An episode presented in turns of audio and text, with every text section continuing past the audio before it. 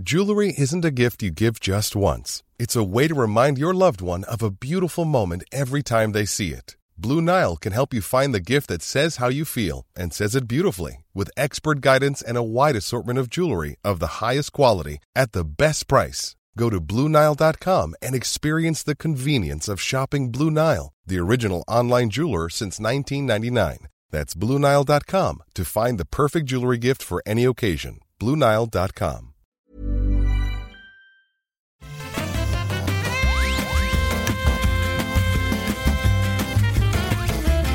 Bonjour à tous et bienvenue dans le rendez-vous jeu. C'est l'épisode numéro combien? 246. Nous sommes en juin 2022, nous sommes au milieu d'une sorte de, de marathon, d'une épreuve, euh, d'une course interminable de trailers dans nos oreilles, euh, dans notre cerveau directement.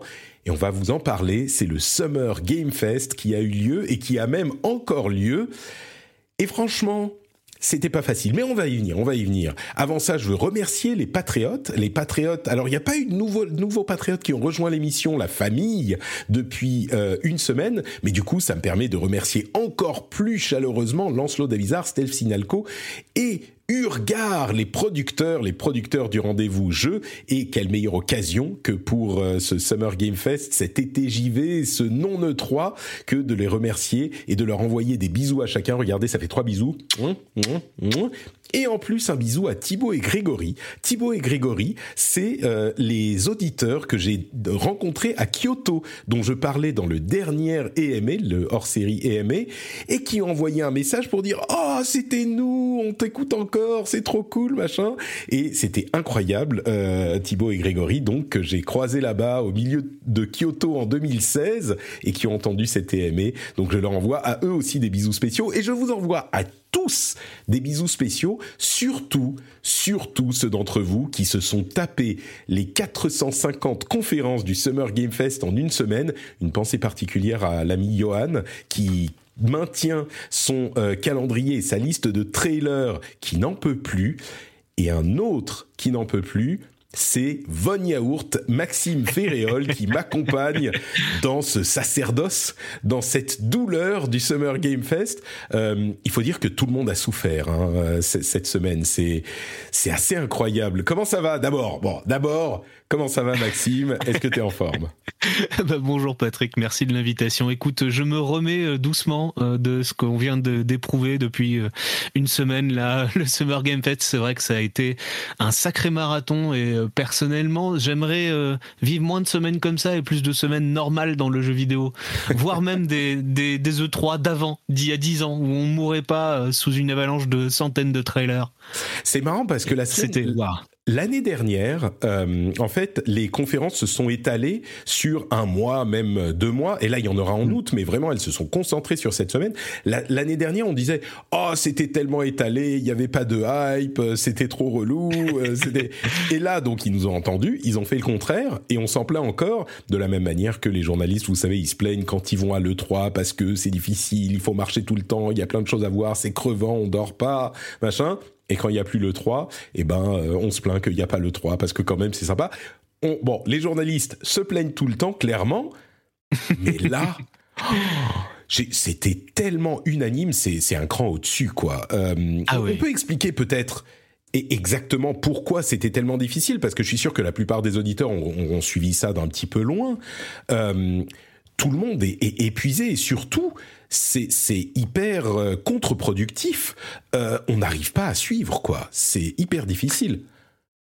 Ouais, ouais, on, a fait le, compte avant d'enregistrer le podcast. Euh, chez Gamecult, donc là où je suis pigiste, il y a eu 20 euh, conférences qui ont été suivies en direct et on n'a pas tout suivi en direct. Il y en a encore euh, deux trois qu'on a laissé de côté. C'est pour dire le nombre de conférences qu'il y a eu étalées pendant une semaine, hein, du mardi 7 juin au mardi 14 juin.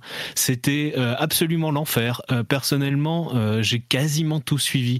J'ai dû rater une ou deux conférences, mais je dois dire que j'ai il y a, un moment où évidemment, sauf quand je devais newser, où là on suivait très activement, donc la tête dans le guidon absolument avec euh, tout le reste de l'équipe. Mais euh, il y a des moments où moi j'ai dû décrocher hein. je, je je pouvais plus suivre. Il y a eu des il y a eu des conférences qui étaient plutôt bien rythmées euh, avec un, un bon espace laissé à la papote des développeurs et juste montrer des jeux et montrer ce que les développeurs en pensent. Mais il y a eu des conférences comme le Wholesome Direct qui nous ont balancé littéralement je, je n'ai pas une exagération 200 jeux.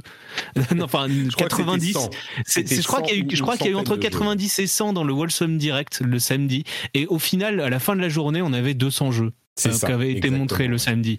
Et euh, c'est ça le problème. Impossible à retenir. C'est ça le problème en fait, c'est que ils ont montré tellement de jeux que les trailers s'enchaînaient et on pouvait au final on voyait flou quoi. Ça devenait une sorte de hmm. soupe absolument informe euh, de trailers qui à vrai dire, euh, parfois euh, était, il y avait des jeux qui, qui, qui, se ressemblaient un petit peu dans les thèmes ou dans les, je sais même pas, je saurais pas compter combien de clones de Stardew Valley on a eu euh, rien que dans le Wholesome Direct.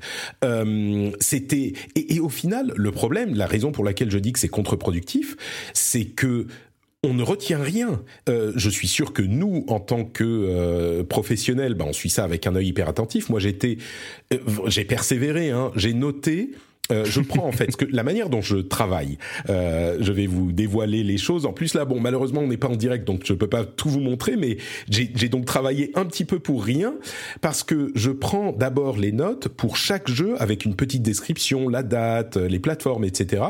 Mais moi-même sans aucun lien. Et puis ensuite, je vais faire ma veille et je prends les liens avec les trailers euh, de, de, de quasiment tous les jeux aussi et j'en fais une liste dans le document qui là pour le coup, il fait, je sais pas 400 lignes, quelque chose comme ça, mon, document de, notes, euh, rien que pour les trailers, rien que pour les confs. Et, euh, donc, je suis complètement euh, à fond, stressé sur mon clavier pour prendre les notes sur chaque jeu, pour essayer de noter quelque chose qui va me permettre de retenir de quoi il s'agit. Et j'ai pas l'impression qu'il y en avait autant les années précédentes. Même pour les Wholesome Direct, ça fait quoi trois ans qu'ils en font. Euh, imaginez le, la conférence durait une heure et demie, sans jeu, ça veut dire euh, ou peut-être même une heure, une heure et quart. Plus d'un jeu par minute. Plus d'un jeu par minute. Comment veut largement plus. Ouais comment veux-tu retenir? Et en plus, dans le Wholesome Direct, il laissait pas les infos. Il y en avait, il y avait même des beaucoup de trailers où il n'y avait pas les infos sur le nom, la date de sortie du jeu. Généralement, il y a un écran euh, à la fin qui te donne les infos en résumé. Bah là, il y en avait même pas. Il y avait des conférences où il présentait avant et après euh, chaque petite série de trailers. Là, c'était un petit peu plus facile à suivre, mais le résultat au-delà des conditions de travail de journaliste, euh, c'est qu'on on avait beaucoup de mal à retenir, euh, à retenir les choses, quoi. Ah oui, oui, et puis euh, personnellement, là, on est une semaine après le, le, gros du sujet. Euh, j'ai dû retenir 10 ou 15 jeux grand maximum dans mon esprit. Hein, et encore, euh, j'inclus les gros noms qu'on a vus chez Xbox ou, ou chez Sony parce que vraiment, moi, le, reste, là, si tu me demandes qu'est-ce qu'il y avait au Tribeca Game Spotlight, je n'en ai aucune idée. Là, comme ça de tête, je ne saurais pas le dire. C'est infaisable. Euh, c'est. Euh, Alors, écoute. On avait l'impression d'être dans un pressoir euh, absolu et qu'on se faisait écraser de tous les côtés par les trailers. C'est c'est infernal. 30 Shooters sur les 5 jeux du Tribeca Game Festival, je crois que c'est celui que j'ai retenu, mais je sais même plus s'il était là-dedans. Mais et encore celui-là, oui, c'était, il y avait juste cinq jeux présentés avec des longues interviews de développeurs. Ils mmh. ont fait les choses différemment, mais c'était perdu au milieu du truc. Alors, il y a même. Pardon, vas-y. Mais non, vas-y, vas-y, non, c'était à toi. Il y a un aspect euh, que, enfin, plusieurs choses dont, dont, je voudrais parler. D'abord, euh, je crois que le fait qu'il n'y ait pas eu de gros morceaux a rendu euh, la chose moins rythmée et donc plus difficile à suivre. Euh, Sony, c'était, euh, on en a parlé à l'épisode d'avant, et puis c'était pas des, des, énormes trucs, mais du coup vraiment pour, on va dire, le vrai faux E3, euh, et eh ben il y avait que, Nintendo, que, que Microsoft. On parle hmm. de rumeurs de Nintendo pour la fin du mois, pour le 29, mais c'était pas au milieu du truc.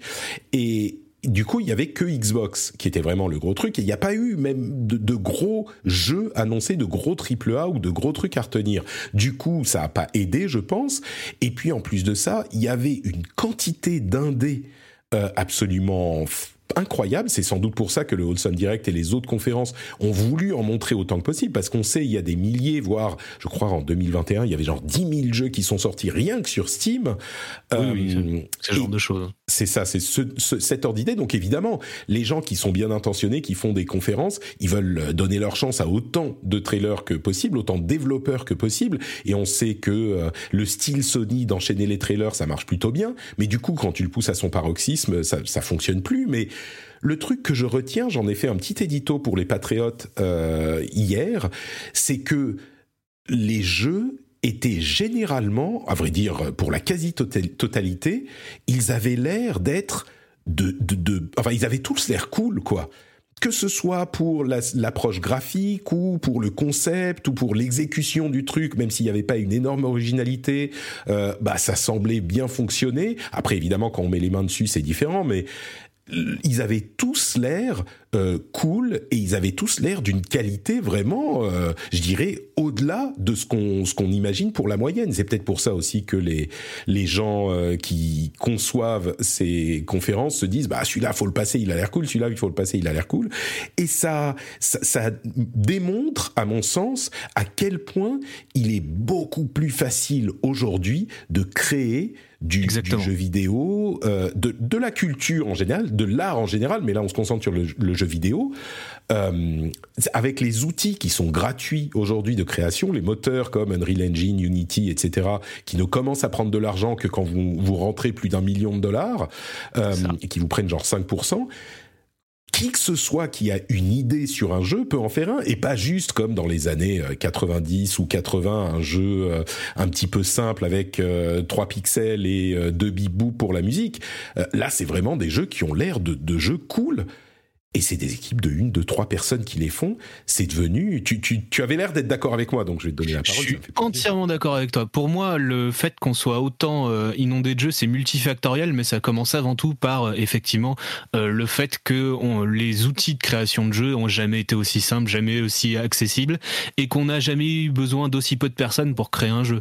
Il y a, il y a des gens maintenant, et puis évidemment avec les conditions de télétravail qui ont été absolument généralisées avec la pandémie, il n'y a plus aucun problème pour faire appel à un compositeur euh, qui est sur un autre continent, euh, euh, pour faire appel à un graphiste où tu as, as 500 km d'écart avec ton game designer. Enfin, vraiment, c'est pour moi, euh, il y a deux choses. Il y a aussi le fait qu'on ait eu, je pense, euh, une période de confinement en 2020 et que deux ans pour créer un jeu indé, ça me paraît pas trop déconnant d'un point de vue temporel. Donc je pense qu'on s'est pris tous les gens, tous, tous ceux, tous les développeurs qui ont commencé à faire leur jeu euh, pendant les premiers confinements. Ben voilà, c'est ce qu'on a, c'est ce qu'on a eu pendant le Summer Game Fest, le reveal de, de centaines de jeux indépendants.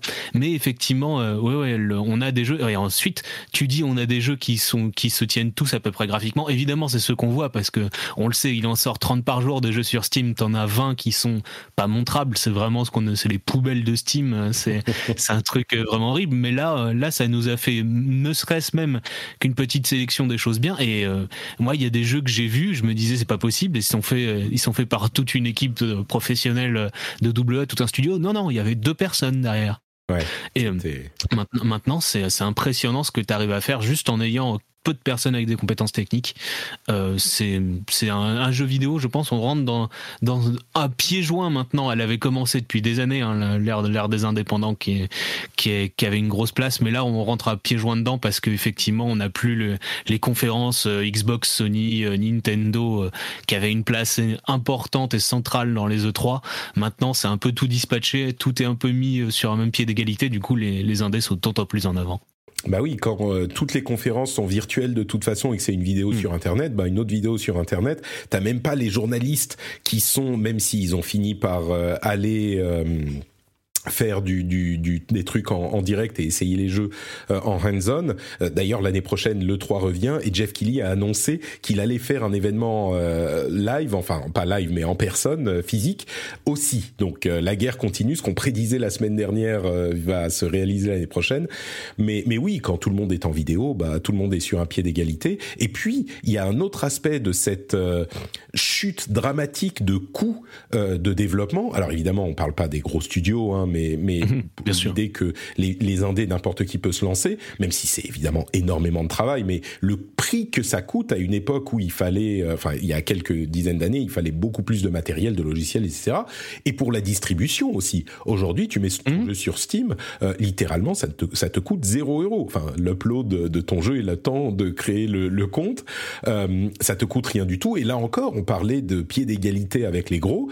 Et eh ben quand ton jeu est sur Steam, pour l'accès, pas pour le marketing, mais pour l'accès, tu es complètement à égalité avec les autres. Donc tout cet ensemble de choses fait que les, les coûts de euh, développement de jeux ont tellement chuté que n'importe qui peut le faire. Là où il y a euh, et, c'est marrant parce que c'est ce que je disais dans mon édito. Euh, l'effet pervers, c'est que du coup on a l'impression ah mais on a une avalanche, on sait plus à quoi jouer, il y a trop de trucs mais c'est une conséquence de ce qu'on était en droit de d'espérer et d'appeler de ses voeux il y a deux décennies, qui était bah on aimerait que ça soit super facile et que n'importe qui puisse euh, créer et, devenir euh, artiste. Et eh ben c'est arrivé et la conséquence c'est que tout le monde fait des jeux et donc on a des avalanches de 550 euh, trailers en une semaine à, au Summer Game Fest quoi. ouais ouais. C'est vraiment ça. Ça a commencé en vrai le, la vague indé avec euh, avec le support plus qu'avec la facilité d'accès parce que vraiment je pense que c'est le Xbox Live Arcade et les débuts de Steam conjointement qu'on lancé euh, en fait qu'on permis euh, de se passer d'un distributeur, d'un éditeur et juste effectivement de pouvoir se lancer sur une plateforme sans avoir aucun budget fabrication de jeu. Donc évidemment pour les indés, tout de suite, c'était c'était un modèle économique qui s'ouvrait, tout nouveau, qui n'existait pas avant.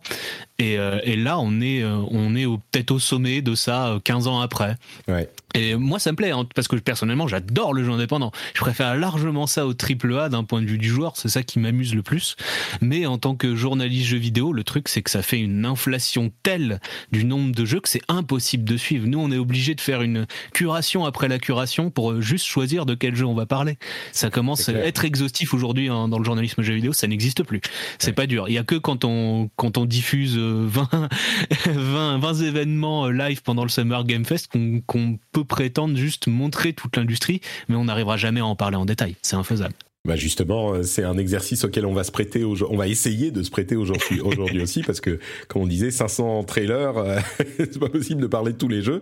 Euh, juste un mot pour dire que c'est marrant l'importance qu'ont ces événements euh, pour les développeurs eux-mêmes, pour essayer de surnager, de, de, se faire connaître et de faire connaître leur jeu un petit peu.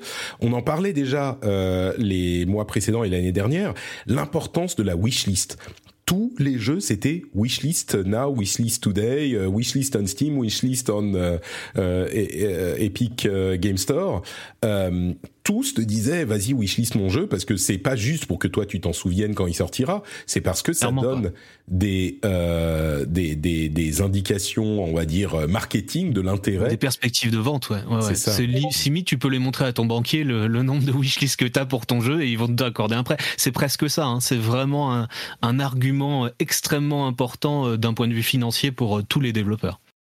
D'accord. Euh, bah écoute, ça, c'était pour les impressions générales. Euh, il y a des... Avant de passer vraiment à la conférence, ce qu'on va faire, c'est qu'on va parler des deux plus grosses conférences d'abord, un petit peu plus en mhm. détail, et puis on passera euh, celle qu'on peut en revue ensuite. Euh, mais avant même de parler de Xbox Bethesda, on va pas vous faire attendre hein, la fin de... Même si c'était la dernière chronologiquement, on va pas vous faire attendre la fin de l'émission pour en parler. Euh, il faut quand même mentionner les annonces avant euh, la conférence, et il y a d'il y a presque une semaine, de mhm. Microsoft qui a annoncé, alors ça je suis sûr que vous en avez déjà entendu parler, mais l'arrivée d'une app Xbox TV sur les euh, télévisions Samsung, qui aura d'ailleurs un gaming hub qui réunira d'autres apps de streaming. Donc Xbox et le Game Pass arrivent euh, sur les nouveaux modèles de télévision Samsung, et on imagine qu'il y aura d'autres partenaires à terme. Donc vous pourrez jouer juste en connectant une manette, d'ailleurs même pas seulement une manette Xbox, hein, vous pouvez connecter une manette PlayStation, vous pourrez jouer au jeu euh, du, de votre Game Pass sur votre télé directement sans avoir de console. Euh, mais l'autre chose qui a peut-être été un petit peu moins euh, mentionnée, c'est que ils sont en train de travailler au, à la possibilité non seulement d'intégrer des démos gratuites, des, des démos euh, euh, gratuites dans le Game Pass, donc de tester des démos en plus des jeux complets. Euh, ça serait ça, ça arriverait l'année prochaine. Euh, mais en plus de ça, il sera possible de jouer aux jeux que vous avez achetés même s'ils sont pas dans le Game Pass et même si vous n'êtes pas abonné au Game Pass.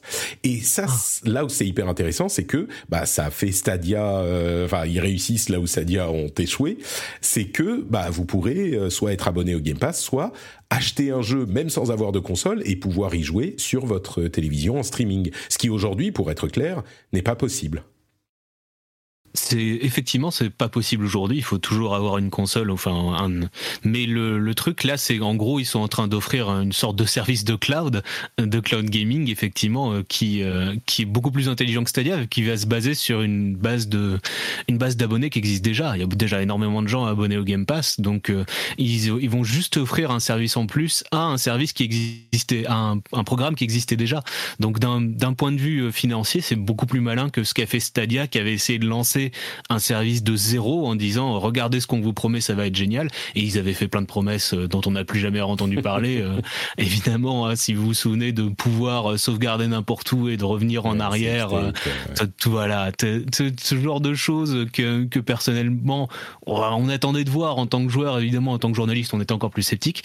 Là, pour moi, ce que fait Xbox et Microsoft, c'est beaucoup plus malin. Et euh, surtout, le, le non, mais en plus, tu achètes le jeu, tu achètes le jeu et tu peux jouer sur le sur en, streaming. Mais tu peux aussi le télécharger sur ton PC ou ta console si tu l'achètes un jour. Tu vois, t'es pas euh, euh, lié comme sur Stadia uniquement au, au streaming. Mais ce qui est aussi important, c'est que le fait de pouvoir se passer de matériel à une époque de pénurie de matériel qu'on est en train de connaître, où, les, où on a des, des problèmes de fourniture euh, de microprocesseurs à cause de la pénurie de semi-conducteurs, et eh ben ça fait qu'en fait, ça, ils peuvent enfin contourner les problèmes logistiques euh, dans, chez les grands euh, fabricants, fabricants de consoles.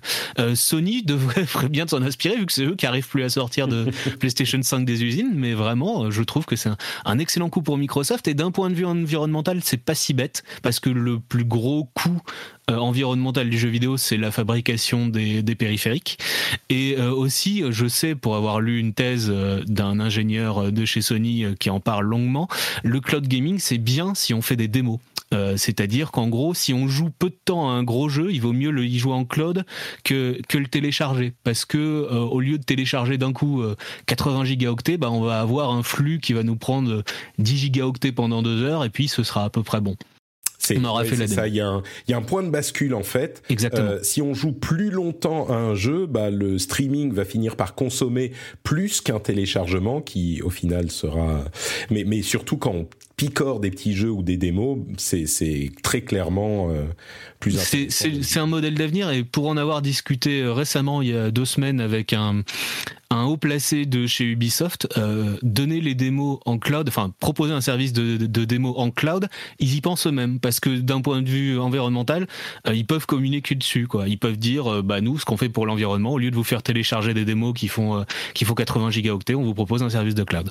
Et ça ça se tient. Ça se tient. Ça oui, ça se tient. Bon, il y a clairement pour ces questions, il faut agir partout comme on le dit souvent, ces choses-là, c'est pas la, la, toute première priorité, mais oui, il faut y réfléchir mmh. aussi.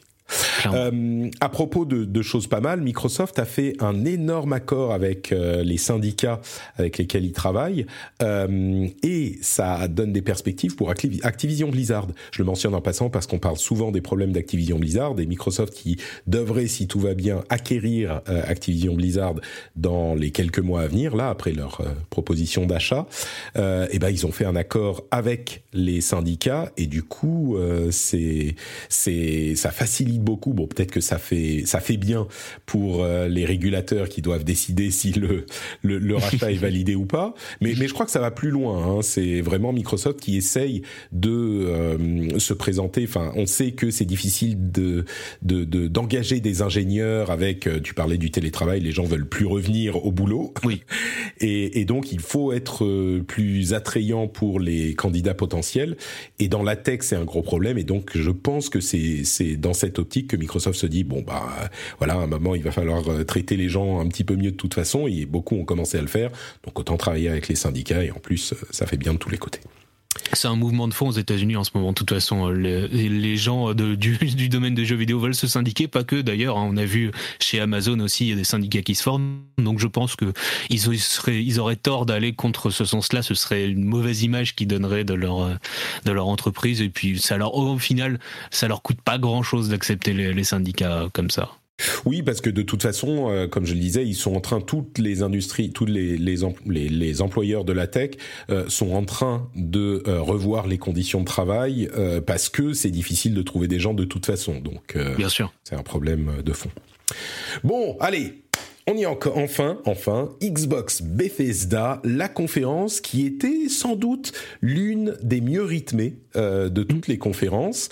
Euh, quelque chose que j'ai noté avant qu'on parle des jeux euh, indépendants.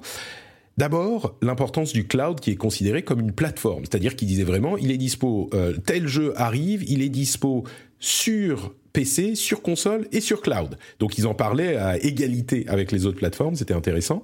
Et puis, ils ont réussi à faire un tour de passe-passe absolument incroyable parce que ils, on savait hein, qu'ils n'ont pas d'exclusivité pour euh, la fin de l'année, pour 2022. De gros studios, ils en ont tout à fait. Euh, combien 23, 30 maintenant avec Blizzard. euh, et, et, personne, enfin les studios actuels, si on compte pas Blizzard, n'ont pas de jeux qui vont arriver en exclu pour la Xbox ou le Game Pass d'ici 2022. Avec le retard de Redfall et euh, Starfield, c'était un gros problème. Et ils ont été hyper malins. Ce qu'ils ont dit, c'est tous les jeux qu'on vous montre aujourd'hui arrivent dans les 12 prochains mois. Et du coup, ça change complètement la perspective et on se dit, ah mais dans les 12 prochains mois, c'est dans l'année qui vient, mais c'est top. Ouais, et toi aussi, ça t'a, ça t'a changé. Ouais, Oui, parce que en, gros, vous pouvez attendre six mois avant de jouer à, à, tous ces jeux-là, mais dans les six mois suivants, vous jouerez à tous les jeux qui arrivent.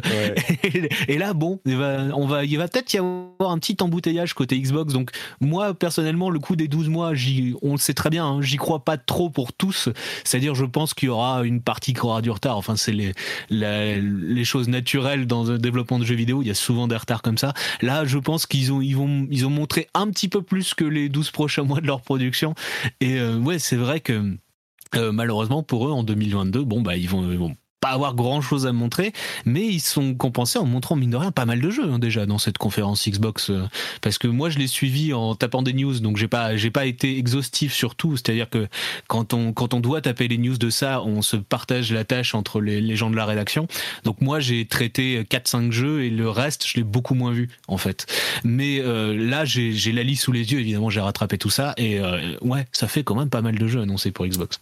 Ouais, il y avait des choses hein, et des surprises et des surprises d'ailleurs. Euh, on a entre parenthèses euh, que je vous parlais de, de Johan qui a fait son euh, Notion, sa page de euh, liste de jeux et qui compile des statistiques hyper intéressantes. Euh, il est en direct en train de m'en de m'en donner quelques-unes. Il y a eu plus de donc environ 500 jeux annoncés, on va dire.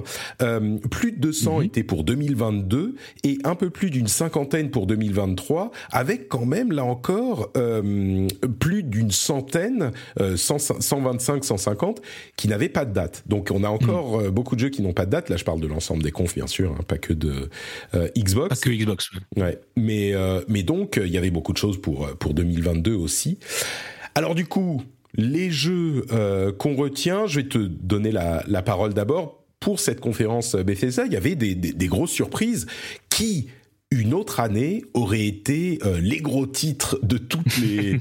enfin, une autre année non, mais il y a quelques années, aujourd'hui c'est des trucs tellement fous qu'on vit tous les jours que ça fait plus les gros titres, mais il y avait quelques trucs qui étaient incroyables. Mais euh, qu'est-ce que tu retiens du coup, toi, de cette conférence? Alors, moi, ce que je vais retenir en tant que joueur, sans doute, c'est euh, Diablo 4. Euh, je dois mhm. dire, qui m'a le plus attiré. Et surtout, c'est la première fois qu'il montrait du gameplay de Diablo 4. Et là-dessus, ça m'a plutôt, euh, plutôt intéressé. Euh, j'avais peur d'un jeu, d'un jeu qui soit qui est plus d'inflation au niveau de il y aurait plein de monstres, il y aurait plein de choses. Et là, je tout ce qu'ils ont montré avait l'air plutôt dynamique et plutôt chouette. On pourra peut-être y revenir. Je pense qu'évidemment, l'annonce qui était la plus surprenante et la plus attendue à la fois pour pas mal de gens, c'était Silksong. Euh, c'est là qu'il s'est montré en premier dans un trailer qu'on attend depuis depuis des années euh, dans un Nintendo Direct, mais non, au final, c'est Xbox qui l'a récupéré. surprenant, hein. mais pas de date par contre, pas de date pour toujours, Silksong. Toujours, juste, date. il existe. La grosse annonce, bien sûr, c'est qu'il arrivera sur le Game Pass Day One, mais quand il arrivera, et ça. Euh, oui, 2026, 2027 par là, euh, je, je pense. mais, vraiment, personne n'aurait parié. On attendait tous dans un Nintendo Direct et c'est marrant parce que personne n'aurait parié qu'il arriverait dans une dans une conf euh, Xbox quoi. C'était une surprise. Il y, avait eu des rumeurs avant, euh, comme il y a souvent des rumeurs, des leaks, euh, des choses que nous, en tant que journalistes, on suit parce que ça nous prémâche un petit peu le travail, histoire de savoir à quoi s'attendre. Et euh, s'ils sont chez Xbox, bah, on était un petit peu sceptiques. On se disait, tiens, pourquoi ils seraient chez Xbox et pas chez Nintendo? Et bah, au, final, ouais, ils ont montré une bonne minute. 40 de, gameplay, je crois, qui laisse présager d'un jeu nettement plus dynamique que le Hollow Knight originel, ce qui, moi, n'est pas pour me déplaire parce que le Knight original m'est personnellement tombé des mains. mais, mais bon, ensuite. Il faut pas le dire trop fort. Hein, ouais, il, paraît qu'il faut pas le dire parce qu'il y a une armée de gens qui adorent Hollow Knight. Moi, personnellement, je dois dire, en tant qu'énorme amateur de Metroidvania, c'est pas une révolution pour moi, Hollow Knight. C'est un jeu, c'est un jeu que, dont je comprends tout à fait l'attrait, surtout si on n'est pas extrêmement familier du genre, mais c'est pas vraiment ce que j'en attendais. Et du coup, moi, Silksong me parle plus parce qu'il a l'air quand même plus dynamique, plus aérien, euh, beaucoup de choses qui me, qui Et puis, il n'est pas bleu et violet, ce qui est aussi un, avantage certain quand on veut arriver à lire ce qui se passe à l'écran. Donc, euh, vraiment, Hollow Knight Six Song, j'attends de voir quand il sortira dans 3-4 ans, on ne sait pas trop. Euh, mais ça, ça peut être une bonne surprise, pour moi en tout cas.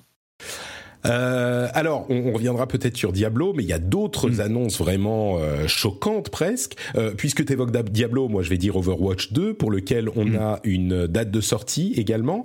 en early access, ouais. En early access le 4 octobre, et il sera free to play. La grosse grosse annonce pour Overwatch 2, du coup qui va ouvrir possiblement son son attrait, enfin sa population potentielle. quelques questions sur le modèle économique bien sûr, vu que ça sera en free to play, mais on n'a aucune réponse à ce stade. Euh, il y a ce soir une autre, euh, euh, une autre petite présentation Overwatch qui, où ils vont peut-être présenter un autre personnage et donner plus de détails et montrer la cinématique du nouveau personnage présenté pendant la conf Xbox, c'est-à-dire la Junker Queen que beaucoup de gens attendaient. Mais, mais du coup, on peut noter que Overwatch 2, Diablo 4, il commence à, à ramener les, les, amis de, de, de chez Blizzard, Activision Blizzard. Tout à fait. Ouais. Euh, mais, mais, donc, bon, moi je pourrais parler d'Overwatch 2 pendant des heures, on le fera peut-être un jour. et de Diablo, pareil, ils ont présenté le Nécromancien. Ouais, euh, la cinquième classe, tout à fait. Et il arrivera sur console en 2023 du coup. Euh, Overwatch 2, donc la partie PVP, hein, bien sûr, on parle pas de du PVE d'Overwatch 2 qui est encore qui arrivera plus tard s'il arrive un jour. Mais mais du coup, Overwatch 2 PV Early Access, mais bon pour un pour un free to play early access euh, genre c'est la vraie sortie en vrai. C'est là où tout le monde commencera à y jouer. C'est ça. Euh, et Diablo 4 euh, 2023 on a eu une date et il arrivera sur console aussi avec crossplay etc donc je crois hein, je me dis. Oui ils, ils ont dit crossplay crossplay total et ce sera c'est effectivement c'est intéressant. Parce qu'il a l'air d'être énormément porté sur le multijoueur. Ce qu'ils ont montré de Diablo 4 c'est en gros ils ont dit une aventure pas linéaire il y aura 140 donjons si vous voulez tout faire, vous pouvez le faire dans l'ordre que vous voulez. Vous pouvez faire tout ça en multijoueur. Il y aura des instances multijoueurs, il y aura du PVP même dans Diablo euh, dans Diablo 4 où euh, en gros euh, il y aura du loot si on tue les les joueurs qui ont le, le meilleur score. Donc vraiment, ils ont l'air de vouloir porter intégralement Diablo 4 dans un univers multijoueur et je pense que c'est à cause de la concurrence tout à fait saine et euh, tout à fait importante de Path of Exile, Grinding Gear Games, qui, qui, a été racheté par, euh, par Tencent, si je ne m'abuse, qui a beaucoup de budget et qui met beaucoup d'efforts dans Path of Exile 1 et Path of Exile 2, qui doit sortir aussi en 2023. Et donc je pense que personne ne va rater le coche du, du hack and slash euh, action RPG mm. totalement multijoueur et dans auquel tu peux passer 1000 2000 heures facilement. Ouais, c'est clair que c'est ça qu'ils visent. Hein. Euh, par mm. contre, ils ont mentionné aussi euh, pas de, de microtransactions euh, comparables à ce qu'on peut trouver dans Diablo Immortal, uniquement des trucs cosmétiques et des extensions narratives classiques. Donc, bon, il y aura des trucs cosmétiques clairement, mais il n'y aura pas de vente d'objets ou ce genre de choses. c'est pas plus mal. Vu comment Diablo Immortal est reçu, ouais, c'est logique. Alors, il y a bien sûr d'autres énormes annonces. Celle que je retiens le plus, parce que je suis depuis euh, quelque temps, depuis peu, un fan de, euh, de, de, League of Legends, Wild Rift, euh, intégré au Game Pass plein de jeux Riot Games. Alors vous me dites, mais les jeux Riot, ils sont free-to-play, intégrés quoi Eh ben, les personnages, les euh, opérateurs, les, les, personnages à débloquer pour League of Legends, Valorant, euh, Wild Rift, quelques, des, des, packs de cartes sélectionnés pour euh, Legend of Runeterra, euh, Teamfight Tactics. Tous les, sans doute, ce qu'on fera, c'est que on lira notre compte euh, Microsoft au compte Riot, si c'est pas déjà fait, et on pourra avoir donc dans les jeux en question tous les personnages débloqués. C'est hmm. mais le genre de truc tellement malin est tellement énorme. On aurait fait dans une semaine normale, on aurait fait notre titre sur cette, euh, cette parce que League of Legends, il faut rappeler que c'est quand même l'un des plus gros jeux du monde, quoi. Oui, ça reste un des jeux les plus joués. Et puis là, euh, débloquer tout d'un coup, euh, c'est c'est un, un, kickstart, si vous voulez, pour pour les gens qui jouent, qui est assez incroyable. Oui, c'est c'est fou parce que c'est tellement malin. Euh, mm. Ça va amener beaucoup de joueurs, enfin tous les joueurs de League of Legends existants, je pense qu'ils vont, euh, s'ils sont plus ou moins intéressés par, parce que financièrement, tu te dis, alors oui, il faut payer chaque mois, mais dans le Game Pass, ça te coûte, ça te coûte 10 euros par mois. Il y a quoi, un ou deux personnages qui sortent par mois sur League of Legends? Bon, quand tu arrêtes ton abonnement, t'es plus, euh, t'es plus abonné, mais t'as plus accès au perso mais il y en a 150 des persos aujourd'hui. Donc, si tu veux tous les essayer, bah voilà, tu t'abonnes un mois, deux mois, ce que c'est. Enfin, bref, ça, ça pousse les gens à s'intéresser au Game Pass. Mais pour les gens qui sont dans le Game Pass, généralement, c'est peut-être des gens qui ont un petit peu plus d'argent que les gens qui jouent à League of Legends, parce que c'est un abonnement récurrent tous les mois, donc c'est des gens un peu plus âgés. Et peut-être que c'est des gens qui se sont pas intéressés, qui ont, qui étaient déjà trop vieux au moment où League of Legends est sorti, euh, mhm. et qui du coup ne s'y sont pas intéressés. Et ben là, ça va les pousser à s'y intéresser aussi. Et au-delà des personnages, il y a bien sûr des tonnes de, d'ajouts cosmétiques que tu peux faire pour tes personnages. Et euh, du coup, tu peux quand même dépenser de l'argent dans le jeu. Donc Riot est content aussi. C'est génial, c'est, c'est machiavélique, euh, diabolique et génial en même temps cette, euh, cette inclusion. Oui, oui, bah, je, je, pense que là encore, c'est un, un des attraits. Je vraiment Microsoft fait les choses extrêmement bien la division Xbox fait les choses extrêmement bien sur tout ce qui est son Game Pass. Je je comprends j'ai vu des sondages même parce que on, comme je suis pas mal de Twitch de, de gens qui, euh, qui ont des grosses communautés il y a souvent des sondages du genre avez-vous le Game Pass? Et il y a genre 40% des joueurs que jouent en ligne qui ont le Game Pass. C'est un public gigantesque.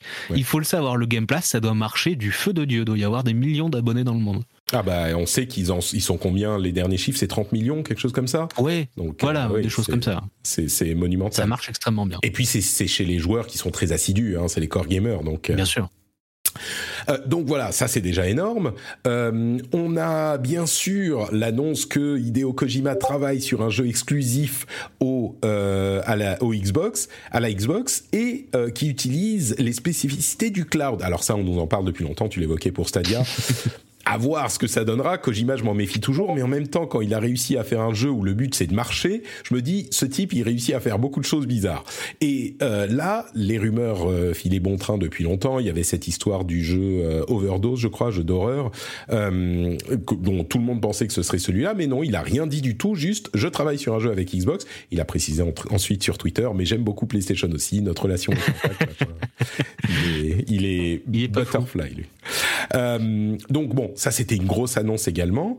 Euh, beaucoup de gens ont mentionné Flintlock, qui est un jeu d'action à la troisième personne avec euh, ambiance égyptienne, des aliens, euh, qui ressemble un petit peu à ah comment il s'appelle ce jeu qui arrive là bientôt de Square Enix? Euh, Oula, je ne vois pas du tout. tu sais, qui ressemble à la démo de de de, de l'Unreal Engine 5. Damned, je m'en souviens plus. Ah, je, je saurais pas dire non plus, désolé. Les auditeurs s'en souviendront, euh, j'en suis sûr. Il arrive en, en, 2023, il est, il a plu à beaucoup de monde. Ça s'appelle Flintlock: The Siege of Dawn. Puis il y a eu l'annonce de Minecraft Legends, qui est un jeu d'action stratégie euh, qui ressemblait presque à une sorte de stratégie temps réel, mais plus action. Euh, avec, euh, on, on, a l'impression de voir le Dark Portal de, de Warcraft. C'était, c'était intéressant. Mais un nouveau jeu Minecraft, c'est bien sûr euh, quelque chose d'important et c'est marrant parce que c'est un jeu qui semble être issu d'une démo euh, d'un prototype qu'un euh, candidat à Mojang Studios pour être embauché chez Mojang, il leur avait présenté ce prototype et il n'est pas impossible que ça soit issu de ça. Il arrivera en 2023, euh, mais bien sûr les gros morceaux c'était Redfall, euh, qui mhm. arrivera lui en 2023. Et du coup, on nous dit dans les 12 mois, donc ça veut dire première moitié de 2023, dont on a vu enfin des images, et bien sûr Starfield, dont on a vu pas mal de temps, qui arrivera aussi en 2023, et dont on a vu du gameplay. Euh, on peut commencer euh, rapidement sur Redfall, et puis passer un peu plus de temps sur Starfield, parce que celui-là, il y a des choses à dire. T'as pensé quoi de, Redfall? Donc jeu de vampire, coop. et c'est, ça a l'air d'être une sorte de Left 4 Dead, quoi. Ouais, ça a l'air d'être une sorte de Left 4 Dead, mais euh, mélangé avec les lubies habituelles d'Arkane, c'est-à-dire euh, beaucoup de beaucoup euh, d'infiltration, de d'armes un peu exotiques, même d'un concept un petit peu un petit peu surnaturel. Qu'est-ce que j'en ai pensé? À titre personnel, pas grand-chose parce que c'est vraiment pas le genre de jeu auquel je joue. Je, je, suis pas un client des jeux arcane déjà de base et et là, ce que j'en ai vu m'a l'air tout à fait tout à fait cohérent avec le, marché, mais c'est ça m'a pas l'air d'être une révolution non plus parce que tout le monde était un peu intrigué sur la partie euh, sur la partie histoire euh, où on voit infiltrer une, une sorte d'église je crois où euh, et tu montes à une échelle et tu vois une salle avec un vampire qui est en train de t'attaquer. Bon pourquoi pas. Et puis ensuite, c'est passé à, à, une partie euh, gameplay euh, multijoueur euh, coop où il y a une map avec plein de vampires et, on se tape dessus. Tout d'un coup, il y a des effets pyrotechniques un peu à la un peu à la Overwatch et tout. Et tu dis ouais, ça a l'air d'être un FPS assez classique. presque pour pour un jeu arcane et personnel, personnellement je dois dire que c'est ça m'a pas ça m'a pas particulièrement plu, mais ça m'a pas déplu non plus. C'est, euh, c'est un peu ce que je peux attendre d'un triple arcane, mais, euh, mais ouais, ouais, non, je suis pas, je suis pas d'un enthousiasme fou sur ce jeu. Bah, je crois que si on dit euh, Left 4 Dead avec des vampires, on n'a pas l'air si loin euh, que ça de, hmm. de, la réalité. Avec histoire quand même. Euh, oui, bien sûr. Avec histoire, et il disait récemment que la progression de l'histoire d'ailleurs est liée à l'hôte euh, qu'on va rejoindre pour la partie, donc ça va pas progresser pour tous les membres de l'équipe, ce qui est un peu un peu frustrant. Mais euh, mais oui, ça a l'air, ils ont l'air d'avoir fait un Left 4 Dead sauce arcane quoi. Donc moi je suis intrigué, hein, et puis ça sera dans le Game Pass, donc pourquoi pas. Le truc. C'est toujours ça avec le Game Pass. Pourquoi pas? On testera de toute façon. Exactement. On n'est pas à l'abri d'une bonne surprise. Hein. Euh, Starfield, du coup, euh, on en a vu beaucoup et les réactions sont un peu euh, mitigées. Ouais, je, je, vais pas. Je suis curieux de savoir ce que t'en as pensé toi de ce gameplay. On a vu beaucoup de choses. Hein. On a vu euh, de la du, du, du, des séances, des séquences de FPS. Euh, on a vu la construction de base, l'exploration de différentes planètes. On nous a dit qu'il y en aura 1000. Il y a du combat spatial et du, du vol spatial. On peut customiser et même construire entièrement son vaisseau. Donc euh, on a vu beaucoup de choses. Évidemment, Starfield, vous le savez, hein, c'est un jeu de euh, Bethesda Games, Bethesda Game Studios, euh, qui est le prochain gros jeu euh, qui a été décrit comme Skyrim dans l'espace. Donc évidemment, c'est un truc que tout le monde attend. Qu'est-ce que tu en as pensé, toi? Que tout le monde attend sauf moi, euh, il faut préciser, je pense, parce que à vrai, à vrai dire, les, les, les simus spatiales comme ça, c'est pas pas trop mon, mon univers. Starfield, à la fois, j'apprécie beaucoup l'ambition du jeu, le fait de, on va, on va mettre euh, tout un tas de trucs, et je me dis comment, euh, comment il y aura pas l'effet Star Citizen ou No Man's Sky dessus. Comment, euh, quand, quand ça sortira, ça décevra pas tout le monde, parce que on y place tellement d'attentes, tellement de, de, on y projette tellement de concepts qu'on aimerait voir dans le jeu vidéo et qui fatalement n'y seront pas parce qu'on peut pas tout mettre dans un jeu vidéo. C'est infaisable que Personnellement, ouais, je, je vois, on sort d'un, on sort d'un vaisseau avec des gros robots sur une planète inconnue. Très bien, mais qu'est-ce qu'on y fait? Qu'est-ce qu'on, qu'est-ce qu'on doit y faire En mis, euh, miner, euh, miner vaguement des ressources pour construire des bases? ah oui, il y aura une phase FPS, d'accord, euh, avec un peu d'infiltration et, et des armes qui ont l'air relativement non futuristes. Et par contre, tu dis, ouais, comment comment on intrigue tous ces gameplays là Comment on fait pour euh, passer de ce qui ressemble euh, d'un FPS très classique à un jeu de de vaisseaux spatiaux, à un jeu de gestion de base, à un jeu de de minage de ressources stratégiques? Bah, on sait pas trop. Euh, on sait pas trop comment ce sera lié. personnellement, j'y vois comme souvent dans, dans ces jeux-là beaucoup de notes d'intention et très peu de garanties sur ce que sera le jeu à la fin. Et le jeu sort dans, dans moins d'un an. Euh, et j'avoue que pour une présentation qui était longue, 15 minutes, euh, on n'a pas... Enfin, moi je trouve qu'ils ont peiné à, à, enthousiasmer les foules alors que on était un petit peu acquis à la cause. Je crois qu'il y a des gens qui sont, vous savez, une certaine catégorie de joueurs qui est euh, très très euh, euh, comment dire, bah justement acquis à une cause d'une console et qui donc par principe mhm. vont être super hypés sur tout ce qui est présenté. Alors peut-être que ceux-là ils sont super hypés, tant mieux pour eux. Moi j'ai trouvé que dans l'ensemble les réactions étaient plutôt euh, mais mais mais vous êtes sûr? Parce qu'effectivement tous les éléments qu'ils ont montrés c'était ok mais euh, il y avait beaucoup de combats FPS et on sait bien que Bethesda c'est pas leur euh, point super fort les, les, FPS mais là c'était vraiment classique. On avait limite l'impression de voir euh, Call of Duty Infinite Warfare quoi. Limite. C'est ça. Il y avait des la, la construction de base la, la, collecte de ressources qui fait penser à No Man's Sky mais alors on a No Man's Sky était partout sur ces 15 minutes de gameplay hein. c'était beaucoup de gens ont dit alors c'est No Man's No Man's Starfield No Man's euh, machin. Et j'ai trouvé le meilleur, c'était une évidence et personne d'autre ne l'a trouvé, c'est pas moi, mais je l'ai lu quelque part, c'est No Man's Skyrim. C'est exactement ça. C'est No Man's Skyrim. Ça ressemble à, tout ce que fait euh, No Man's Sky. Euh, sauf que par exemple, on parle de vol, vol spatial. Euh, mhm. Et le vol spatial, eh ben effectivement, on peut décoller d'une planète, mais quand on sort de l'atmosphère, c'est pas en temps entre guillemets réel, genre on quitte la planète, on sort de l'atmosphère et on est dans l'espace. Il y a un temps de chargement. Quand on veut arriver sur une planète, il y a un temps de chargement euh, bon, bah ça casse un petit peu le, fantasme du truc, quoi, l'immersion. Surtout que, que, que, No Man's Sky le fait depuis maintenant un moment. Euh, il, il, disait par exemple, il y a 1000 planètes qu'on peut explorer dans cette immense galaxie. Euh, on peut aller sur 1000 planètes. Et tout de suite, ce, que, ah, ce à quoi tout le monde a pensé, c'est, vous savez, ce, ce principe. Je pensais que j'étais le seul à me plaindre de ça, mais en fait non. Visiblement, tout l'internet s'en plaint. Chaque planète, c'est genre une ville ou un biome. Euh, il y a la planète de l'eau, la planète du désert et la planète. Et en fait, chaque planète, c'est un endroit. Et en plus, comment est-ce que tu veux, euh, quand tu fais 1000 planètes, y faire des choses intéressantes sur chacune d'entre elles?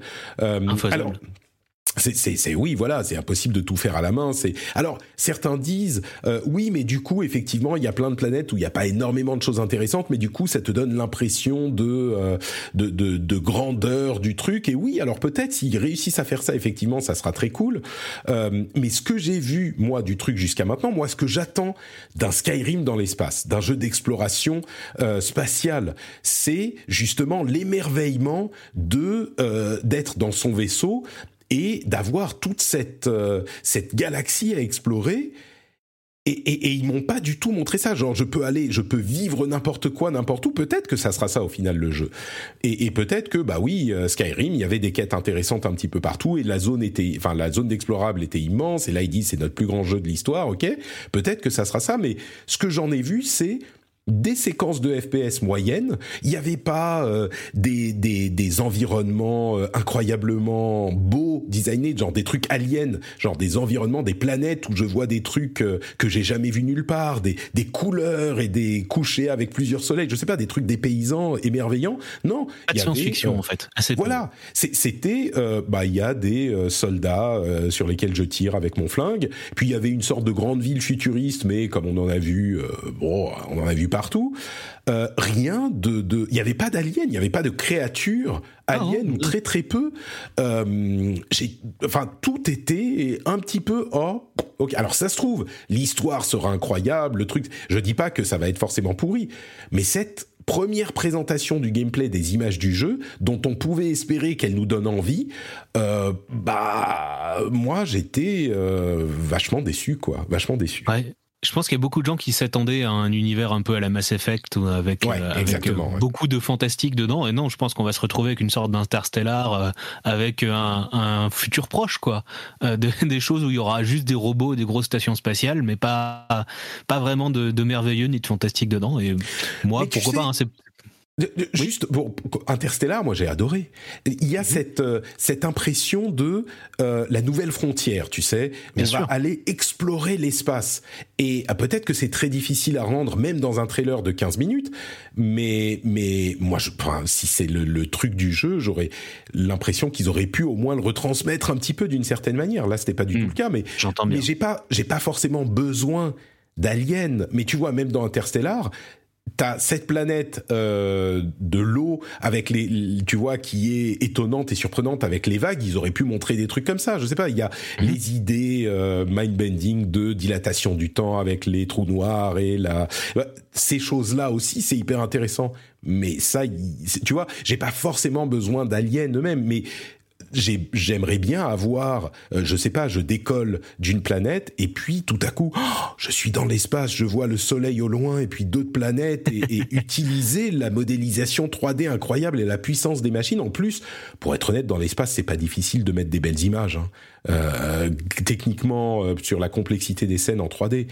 Et là, bah, ah, j'ai l'impression que je ne fais que dire ah bah non en fait c'était pourri. C'est pas que je trouve que c'était pourri mais c'était décevant. Ouais, je peux, je peux comprendre. Beaucoup de gens ont trouvé ça décevant. Euh. ensuite, moi personnellement, quand on n'avait aucune attente euh, particulière, j'ai trouvé ça normal. enfin, j'ai trouvé ça un petit peu ambitieux pour son propre bien, mais j'ai pas trouvé ça euh, ahurissant de beauté. Quoi, ça m'a pas particulièrement intéressé. Je, je, suis tout à fait neutre par rapport à ce jeu. Bon, écoute, on garde le meilleur pour la fin, selon le Discord. Ils ont, ils étaient en train de se, de, de, de, de sortir les fourches et les pieux euh, pensant que je l'avais oublié, mais non, je le gardais juste pour la fin. L'arrivée de la série des Persona sur Xbox et sur Xbox Next Gen, enfin Current Gen, donc Series. Entre parenthèses, il arrive aussi sur PC et PlayStation 5, donc euh, ça arrivera. Mais mhm. Persona 3 portable, qui sera pas portable, euh, Persona 4 de Golden et Persona 5 Royal arrivent sur Xbox et seront bien sûr intégrés dans le Game Pass. Ils arrivent pas tous ensemble. Le premier, c'est Persona 5 euh, Royal qui arrive, euh, alors attends, je veux pas dire de bêtises, en octobre, je crois quelque chose comme ça. Et, et ça, c'est encore une fois Microsoft qui fait des gros efforts pour faire des pas du côté du, du Japon. Il arrive le 21 octobre, c'est ça? Euh, il a aussi sur sur PC, peut-être plus tard euh, sur PS5, je sais pas quand il arrivera, avec traduction française pour les textes d'ailleurs. Donc ça c'est un ajout par rapport à ce qu'on a déjà. Mais euh, mais du coup c'est ils font un effort en amenant une série emblématique du Japon sur Xbox, comme ils l'ont fait avec bah il y avait des jeux Square Enix, il y avait la série des Yakuza, etc. Donc oui ça c'était énorme énorme et la moitié des gens du Discord ont dit ah bah je vais encore platiner Persona 5 du coup. c'est fou cet attrait qu'ont les joueurs de Persona pour refaire les mêmes Persona en boucle. je dois dire, c'est un truc qui me fascinera toujours. Oh oui, euh, Persona sort sur une nouvelle plateforme, je vais me le refaire sur une nouvelle plateforme. Oui, c'est le même jeu, non? Et c'est 100 heures. Mais, euh, oui, mais toujours, ouais. Ouais, ouais, ouais. Écoute, euh, du coup, moi, ça m'a poussé à aller euh, lancer Persona 5 Strikers sur euh, mhm. PlayStation, qui était dans le PS Plus il y a, je sais pas, un ou deux mois. Et, et du coup, je me suis, je me suis bien amusé sur Persona 5 Strikers. C'est quand même très cool ce, cet univers, quoi. Ouais, dans l'univers de Persona est vachement bien. Et moi, j'aime bien les spin-offs qu'ils font euh, chez Persona. Par exemple, euh, ils avaient fait un jeu de rythme, je crois, qui était, qui était vachement bien. bien sûr. Exactement, qui était évidemment avec les superbes musiques de Persona. Personnellement, j'ai toujours euh, l'espoir. Exactement, c'est celui dont j'allais te parler, Persona 4 Arena, qui a une version Ultimax qui, de, qui devait sortir ou qui doit encore sortir je crois, euh, sur les plateformes dans une, euh, une version arcade qui existe depuis des années, mais juste en arcade au Japon et qui n'est qui n'est jamais arrivé chez nous euh, dans, dans une version officielle. J'ai toujours un peu l'espoir qu'ils qu refassent une collaboration avec Arc System Works pour faire un, un Persona 5 Arena par exemple, plutôt que d'avoir le Persona 4 Arena.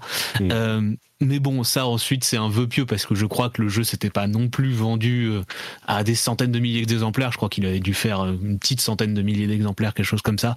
Mais oui, évidemment, les Persona c'est toujours un événement de toute façon quand il en sort. Évidemment, c'est pas autant un événement qu'un nouveau euh, qu'un nouveau jeu Persona, mais déjà qu'il soit sur Xbox, c'est très très cool pour les gens qui qui sont liés à cette à cette plateforme, même si comme beaucoup de gens, moi personnellement, je me fiche un peu de des plateformes en question. Je suis surtout un joueur PC donc là il sort sur Steam et ça me va très bien.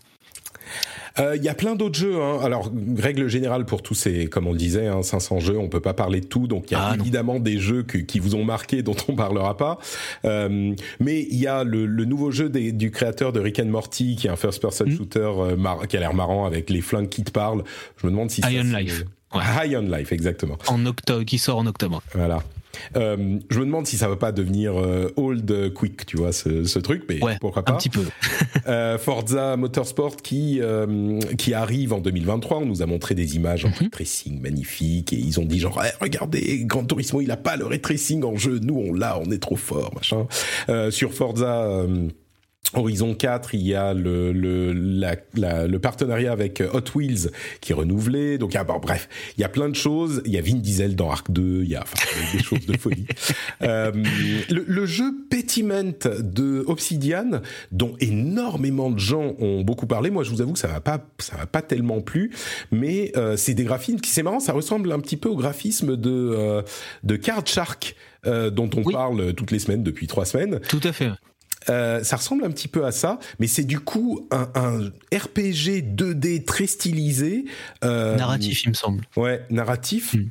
Euh, vraiment étrange, euh, qui a l'air d'être fait. Enfin, les graphismes, c'est genre des enluminures de, de livres du Moyen Âge, et ça se passe dans. J'ai l'impression que c'est le Moyen Âge.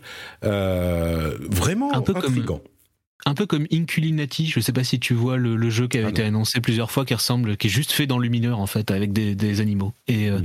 effectivement, c'est un style graphique qui, qui, perce un peu. Je le trouve sympathique. Le jeu m'attire pas particulièrement, mais il m'est plutôt sympathique euh, d'un point de vue graphique. Euh, c'est 16e siècle. Mm. Donc pas du tout le fin, fin, fin Moyen Âge, on va dire. plutôt Renaissance. C'est ça. Bon, je crois qu'on a fait le tour hein, de la conférence Xbox. Mm. Oui, oui.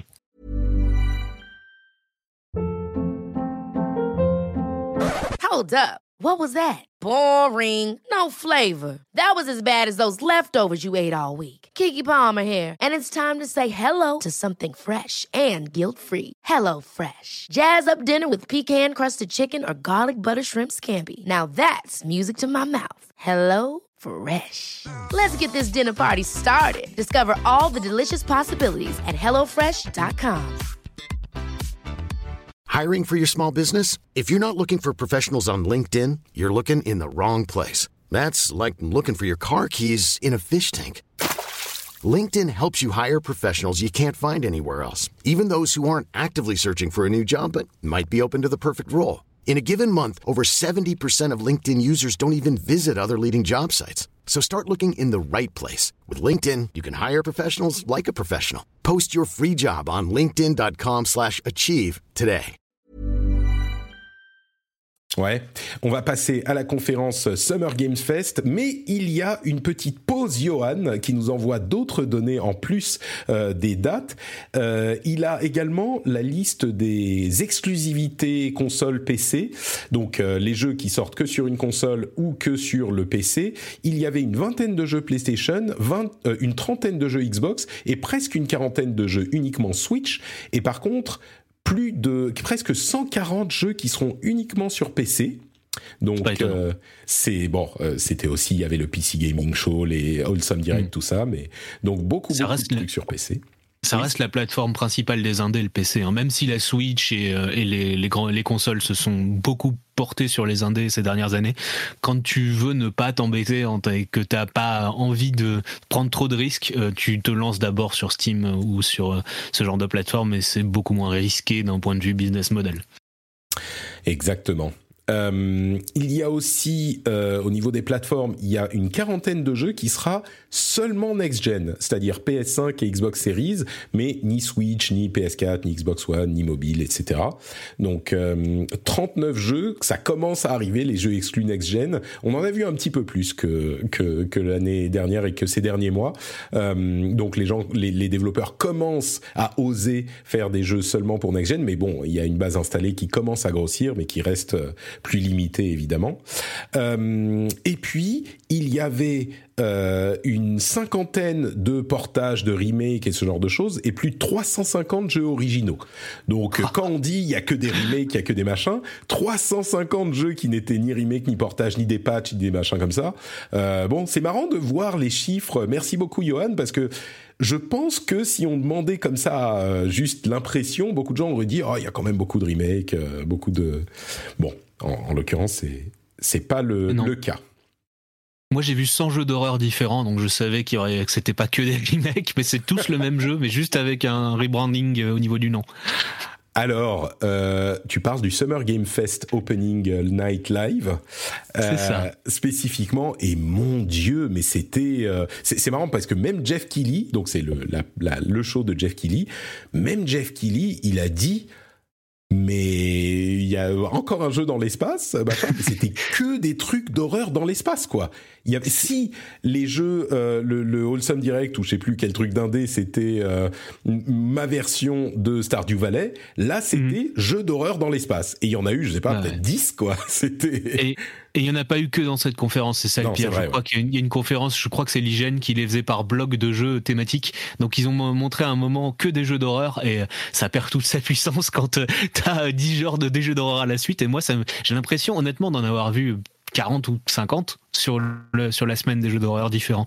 C'est impressionnant. Je sais pas, je sais pas, ça doit être l'effet stream en fait, l'effet streamer. Euh, on peut faire des jeux qui vont bien marcher sur Twitch et donc les, ils doivent se dire les développeurs, bah je vais faire un jeu pour les streamers, je vais faire un jeu d'horreur et c'est pour ça qu'on en a autant. Ouais. Et puis peut-être euh, l'angoisse du du monde euh, où on vit, où les gens ah oui. sont stressés. Oui, tu vois. Effectivement, il y a, y a peut-être un petit effet pandémie aussi, je dois le dire, sans doute. Encore que c'était des, des gros jeux quand même, hein. c'est pas des trucs qui sont développés mm. en deux ans. Mais euh, bah du coup, qu'est-ce que t'as retenu de ce Summer Game Fest de Jeff Keighley?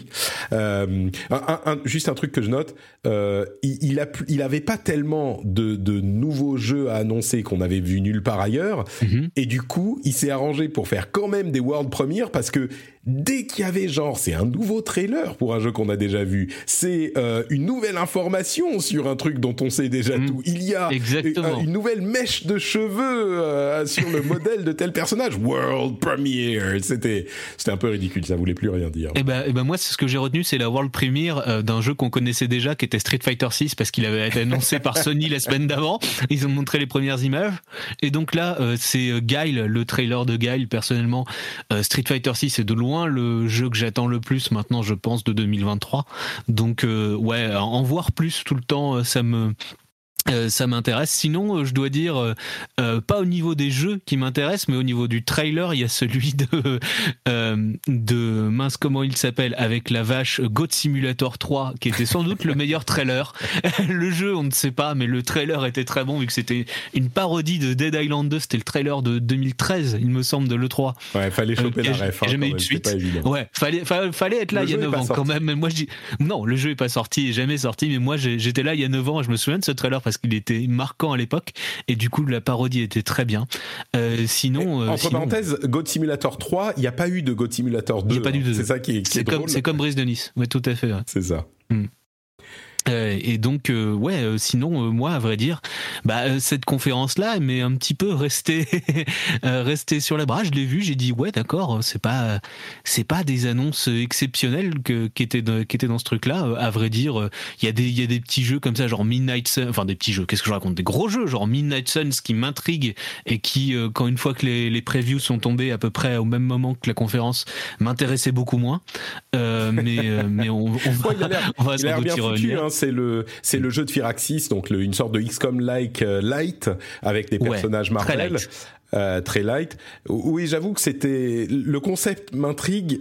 En pratique, je sais pas si ça sera mon truc, mais euh. ça fait ça fait plus d'un an qu'on en entend parler de ce XCOM avec des super héros dans l'univers Marvel par les gens qui ont fait Firaxis, donc les gens de Firaxis, donc qui ont fait les XCOM reboot, qui sont d'excellents jeux. Et donc moi j'ai je gardais un œil et je vois qu'en fait dans les reviews c'est genre euh, c'est un c'est de la tactique mais un peu simplifié euh, avec des cartes moi ça me dérange pas du tout j'adore les jeux de cartes. Mais euh, il y aurait un petit manque de profondeur. Il n'y a pas l'effet évidemment punitif et gestion qu'il y avait qu'il y avait dans XCOM donc je dois dire que les toutes les toutes les previews qui sont sorties disaient oui ça sera sans doute un bon jeu mais faut pas en attendre un XCOM et moi j'en attendais plutôt une sorte de XCOM donc comme j'aime pas du tout l'univers super héros tout ça c'est un jeu qui est sorti de ma, liste de, jeux à suivre, à vrai dire. Moi, c'est un petit peu l'inverse du coup. Euh, je suis pas très XCOM et j'aime beaucoup les super-héros. mais précisément l'inverse. C'est, je sais pas, les previews qu'on en a vu, c'était un peu genre, euh, ouais, bah tu fais des coups et puis ça, ça tape, euh, et puis voilà quoi, tu bats ton truc. Ça avait l'air pas intéressant dans le gameplay, donc mhm. euh, je sais pas, on verra. Il reste cette partie faire des que je, que je référence tout le temps, aller faire des des balades au, au clair de lune avec Doctor Strange, tu vois, ça. ça Il y avait d'autres choses hein, quand même qui étaient qui étaient montrées. Alors bien sûr, moi aussi le le Gotti de euh, genre la barbe de Guy, m'a beaucoup plu. Ils, ont, ils ont annoncé qu'il y a un truc hyper intéressant. Euh, quand tu fais ton Sonic Boom, donc tu tiens en arrière et puis tu un timing parfait. Pile au bon moment, ça fait un truc plus puissant. Et Exactement. C'est symptomatique. Oui, vas-y. Vas-y, vas-y. Moi, je disais, j'allais dire, c'est symptomatique d'une chose qui va me plaire dans Street Fighter 6, c'est qu'ils vont réintroduire une forme de complexité et de et de prime à la, prime en fait à la bonne technique des joueurs. Ça, c'est un truc qui, était, qui avait disparu dans le 5 et qui va me plaire dans le 6. Bah, c'est d'autant plus important que euh, le jeu sera aussi accessible avec euh, ce système dont on parlait la semaine dernière avec Aubin de euh, contrôle moderne où il suffira d'appuyer sur un bouton pour faire un coup spécial. Et, et donc là, ça amène vraiment, en, en, comme on s'en doutait euh, une prime euh, à, l'effort. Quand on réussit à bien faire les choses, et eh ben on sera a priori euh, plus à même de bien réussir le le combat que quelqu'un qui utilise le mode moderne où bah on n'a pas justement ces trucs où si on fait le truc très très bien, on a on est on a un coup plus fort quoi. C'est ça. Et le, le mode moderne en fait, il ampute, il va amputer le, une partie de la move list. Donc il y a des il y a des coups qu'on pourra pas faire, des coups qu'on pourrait faire en mode technique qui n'existeront pas en mode moderne. Et ça, ça me rappelle beaucoup ce que faisait Arc System Déjà il y a 10 ans avec la série des Blast Blue, puis après avec euh, Guilty Gear Xrd, où en fait ils laissaient un mode stylish, ils appelaient ça, euh, qui permettait de faire euh, des, combos juste en, appuyant sur les boutons. Mais si tu voulais faire les choses avancées des personnages, fallait jouer en mode technique et t'entraîner beaucoup. Moi, à vrai dire, Street Fighter 6, hormis le côté graphique et l'esthétique qui est la continuation de Street Fighter 4 et 5 que j'aime pas du tout parce que je suis extrêmement nostalgique d'un d'un Street Fighter en pixel art très beau à la Street Fighter Alpha Street Fighter 3. Euh, moi, tout le reste me va au niveau de gameplay, tout ce qu'ils ont montré, mais en même temps, je suis nostalgique d'une chose qu'ils peuvent pas refaire vu que ils ont plus du tout les compétences techniques, je pense, à l'intérieur de leur studio pour faire des jeux comme le font le font le Arc System Works, c'est-à-dire Dragon Ball Fighters et tous ces jeux-là qui sont magnifiques, qui sont de la 3D cel shaded euh, vue de vue de côté. Ça, ça, je pense que chez Street, chez Capcom, ils peuvent plus le faire parce qu'ils ont juste pas les, le personnel. Ils sont spécialisés depuis des, des dizaines d'années, euh, 15 ans maintenant, dans un un style qui est un peu un peu photoréaliste stylisé, donc c'est-à-dire une sorte comme comme Mortal Kombat, comme les productions NetherRealm, euh, Injustice, Mortal Kombat, où euh, c'est des c'est grossièrement des personnages à peu près euh, à peu près cohérents dans un style graphique cohérent, mais où ils rajoutent par-dessus des taches d'encre, tout ça. Et comme quand on sait le prix que ça coûte de faire des jeux de combat, c'est sans doute un des jeux, un des styles de jeu les plus chers à développer. il y a dix ans, on parlait d'un personnage pour Skullgirls qui serait dans les 150 000 dollars. Donc c'est un petit jeu en 2D indépendant. Euh, à l'époque, pour Street Fighter 4, celle Killian, qui était un producteur, disait non, ça peut dans Street Fighter 4, ça peut aller jusqu'à 1 million de dollars pour développer un perso, pour le créer de A à Z. Donc on peut imaginer Street Fighter 6, c'est des budgets de l'ordre de, je sais pas, 50, 80 millions de dollars, ça me paraît pas du tout déconnant. Et donc avoir déjà le personnel compétent et donc euh, le style graphique, il est choisi dix ans en avance quoi. Enfin, quand ils ont commencé, ils savaient qu'ils qu'ils pouvaient pas faire autre chose et qu'ils pourraient pas concurrencer Arc System Works sur un autre euh, style graphique. Donc moi, Street Fighter 6, les réserves que j'ai sont des réserves irrationnelles, c'est là-dessus et tout le reste, tout le gameplay, ça me ça me plaît globalement ce que j'en vois. Écoute, on verra dans moi aussi, je l'attends avec euh, grande impatience. D'ailleurs, j'ai relancé aussi Street Fighter 5. J'ai fait quelques mm. combats, je me suis fait rétamer et euh, et j'étais arrivé en fait en silver. Je suis, genre, j'ai réussi à arriver à 2000, genre 15, et au prochain combat que je vais faire, je vais me faire battre et je vais redescendre en ultra, ultra euh, bronze. Mais, mais en fait, j'étais en silver. On en parlait la semaine dernière et j'étais plus sûr. J'étais bien en silver. J'ai réussi à atteindre le silver un jour. Je suis fier. J'ai très peu, j'ai très peu joué moi en, classé. Je crois que j'ai, je crois que j'y ai joué, euh, j'ai joué juste en 2017 à, Street Fighter V mm. parce que le jeu m'a pas trop accroché. J'ai, beaucoup de problèmes, notamment pour pas trop rentrer dans les détails, mais je trouve que les coups sont très amputés par rapport à ce qu'ils devraient être. T'as l'impression de taper juste devant toi. Il y a un vrai problème avec les hitbox des coups du jeu, qui est, qui a pas l'air d'être du tout là dans Street Fighter 6. Et je crois que j'étais monté en, en tout début de platine, je crois, quand j'y avais joué. et je Ah. m'étais pas, je m'étais pas entêté. Arrêtons de Je parler m'étais de pas entêté.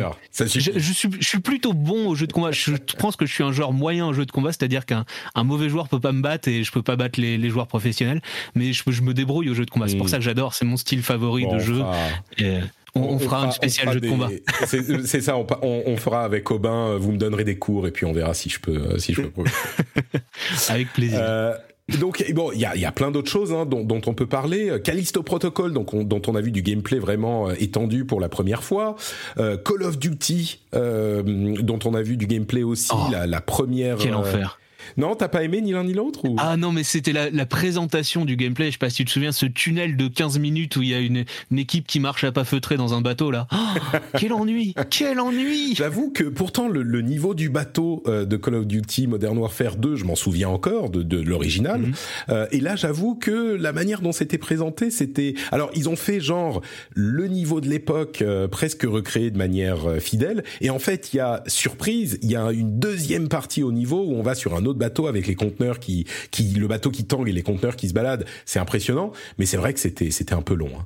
Euh, du coup, Callisto Protocol, c'est un jeu que beaucoup de gens attendent, hein, surtout que c'est l'équipe de Dead Space, et puis euh, bah, il sort au moment quasiment où euh, il sort le 2 décembre 2022, et quelques mois plus tard arrivera le remake de Dead Space, qui est quand même euh, étrange qu'ils arrivent en même temps. Et les mêmes jeux. Pile, ouais, c'est pile le même jeu. Ça t'a parlé du coup non, parce que c'est vraiment un genre que j'aime pas. Je crois que j'ai joué à Resident Evil 1, Resident Evil 3 et j'ai arrêté les survival horror pour le reste de ma vie. Donc ça fait plus de 20 ans que j'ai pas touché à un survival horror. Et euh, personnellement, je dois dire que parmi les montagnes de survival horror, on en parlait, qu'on a vu, c'est le seul qui avait l'air un petit peu... euh, un petit peu réalisé euh, avec de, des ambitions techniques importantes. Il était extrêmement gore euh, comme trailer. Je sais pas si t'as remarqué, il y avait des Ah oui. démembrements en gros plan et des choses, euh, des choses vraiment impressionnantes. Mais pour le coup, je trouve qu'il faisait tellement dans la surenchère de te- tout montrer d'un coup euh, que euh, j'en avais plus l'impression de- de- d'être dans un Doom que d'être dans un que d'être dans un survival horror à certains moments. Que genre Doom 3, tu vois.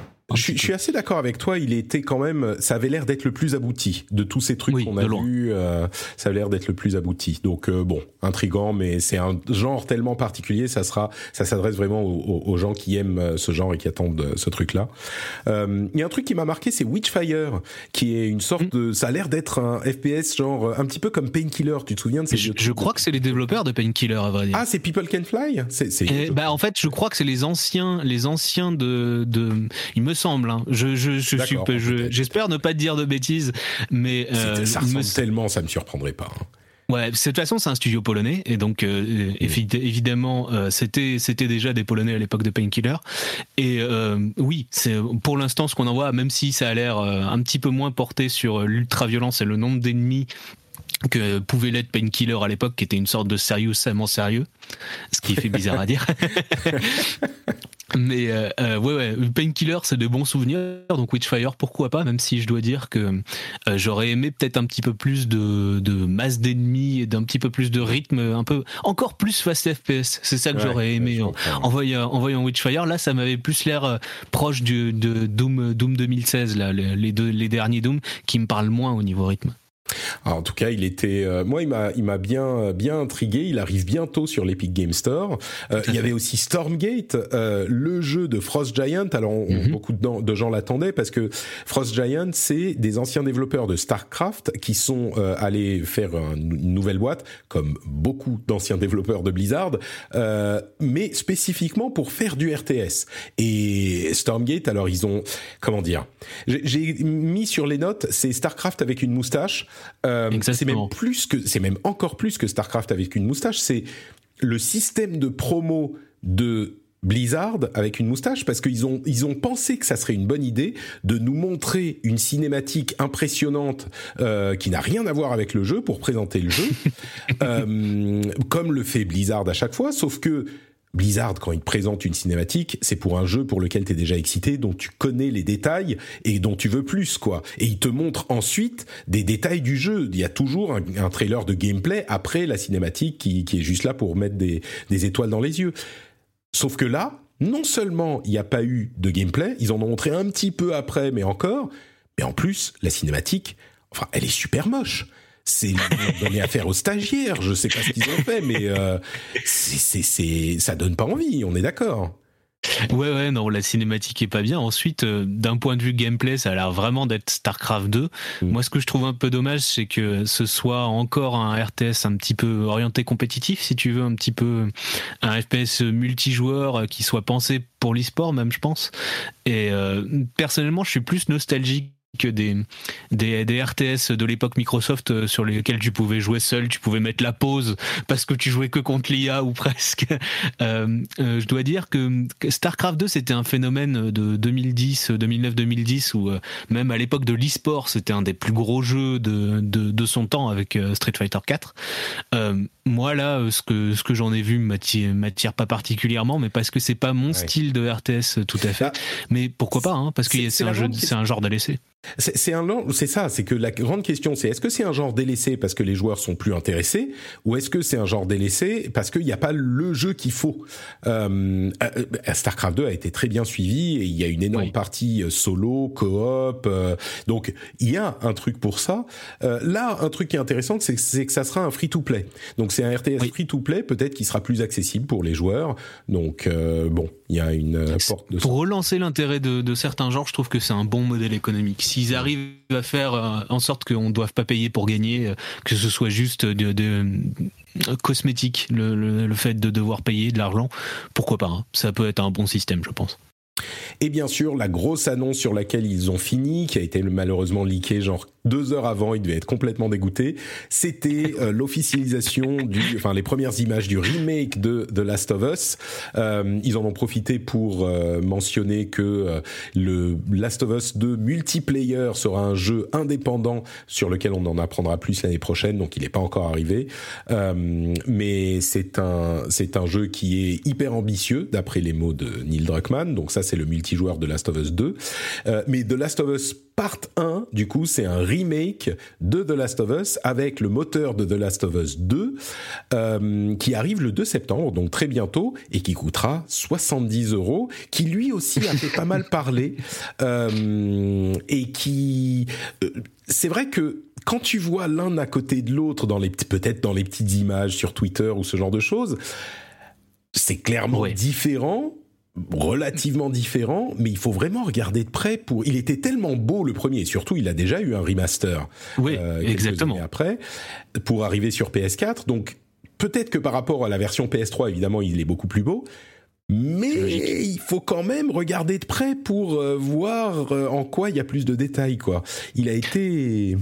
Mmh il a été mal, relativement mal reçu. Euh, effectivement, le, le, fait que le, le, sujet était vanté avant euh, a complètement enlevé le, le facteur, euh, le facteur impressionnant, le facteur waouh exactement. Et, et, moi, tout ce que je dis, c'est en fait à qui ça s'adresse. The Last of Us Part 1 Remake? Parce que globalement, hormis les gens qui n'ont pas connu le jeu aller à sa sortie en 2013, si je dis pas de bêtises, il euh, n'y a pas eu de, y a, enfin, tous les gens qui étaient intéressés y ont joué ou possiblement à The Last of Us. Hein. C'était, c'est un des jeux qui a le plus fait parler de lui ces dernières années, un des jeux les plus surmarketés, survendus, refait, revu dans différentes versions, euh, presque autant que Grand Theft Auto 5.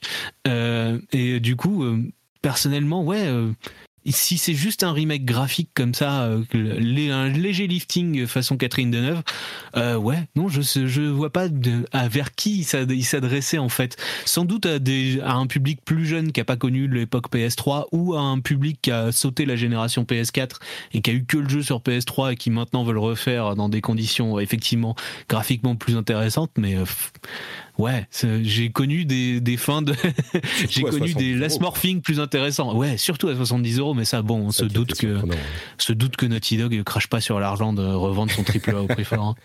Non, je, je, je, pense qu'il y a des gens qui vont peut-être euh, découvrir le jeu avec la série qui a, mmh, qui a fini voilà, euh, sa, sa production, peut-être. Et puis, euh, disons qu'au niveau marketing, c'est pas bête parce que qui va aller acheter le euh, remaster de l'époque PS4 aujourd'hui quand le remake est disponible, euh, bah tout à coup il est beaucoup moins intéressant. Du coup, euh, peut-être que voilà, les gens qui vont vouloir l'acheter vont se dire bah je vais prendre le truc qui est au niveau. C'est vrai que les modèles sont différents, sont plus réalistes, ça fait un petit peu moins cartoon. Euh, sur le Tess, qui est l'un des personnages, c'est assez flagrant euh, parce que pour le coup, elle a l'air, elle, elle, ressemble à une personne, quoi, une vraie personne dans cette nouvelle version, alors que sur l'ancien, ça ressemblait, on va pas dire, c'est pas, ça fait BD, quoi, on va dire. Ouais, ça fait, c'est ça, ça fait, ça fait tout à fait BD, exactement. Et, et, et, les nouvelles versions font, bah, t'as l'impression d'avoir une personne. D'ailleurs, c'est marrant parce que elle était genre un petit peu mignonne, Tess, en version BD, euh, et en version euh, bah, remake, euh, bah, c'est une personne. Ça m'a presque fait un petit peu penser au personnage de Horizon Forbidden West, où mm. tu sens que bah, c'est pas des, des, des, acteurs, des modèles de Hollywood, tu vois, qui font ça dans leur temps libre. C'est des vrais gens. Et là, c'est une vraie personne. Elle a le visage un petit peu allongé. Enfin, c'est une personne normale que tu pourrais croiser dans la rue. Et, et donc avoir en mouvement sur ta télé 4K, machin, peut-être que ça sera plus impressionnant. Mais dans ce qu'on a vu là, c'était. Euh, mais tu sais quoi? Tu parlais des gens qui euh, refont les, euh, les, les personnages à chaque fois qu'ils ressortent. Quand ils ressortent, c'est exactement la même chose. Là, Écoute, il est pas impossible que moi, euh, s'il l'inclut à un moment dans le euh, dans le nouveau PlayStation Plus. Je l'ai fait à l'époque de la sortie sur PS3, je l'ai fait sur PS4 quand il est ressorti. Peut-être que je le referai en version remake.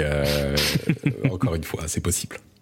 Bon, mais voilà, mais c'est la concomitance de, de toute façon des des supports effectivement avec la série. C'est vraiment une stratégie marketing de triple A. Hein. Ouais. On refait parler de notre jeu, donc il faut le ressortir dans une version nouvelle. Et ça, que tu peux vendre à 70 euros, peut-être qu'il sera en promo à 50, donc les, les, gens vont se dire c'est une super affaire, alors super que affaire, le, ouais. le, remaster, le jeu à 10 ans, quoi, il, il, il, doit être à 20 euros maintenant, ou oui, quelque chose comme ça. Il, il Parce a que des années. les gens qui vont voir la série, évidemment qu'il y en a qui vont s'intéresser au truc, et si tu peux le, leur vendre le truc à 10 ou 20 euros, bah c'est pas autant d'argent que si tu peux le leur vendre à 50 en promo, tu vois. Donc euh, bref. Bien sûr.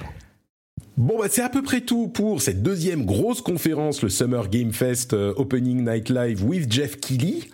Euh, et du coup, Maintenant, il y a le reste des conférences sur lesquelles on va passer beaucoup plus vite, mais il y en a genre... Les 18 autres conférences, tu veux dire euh, On va aller, aller, là à peu près dans l'ordre chronologique. Euh, la toute première, c'était donc la conférence Upload VR Showcase.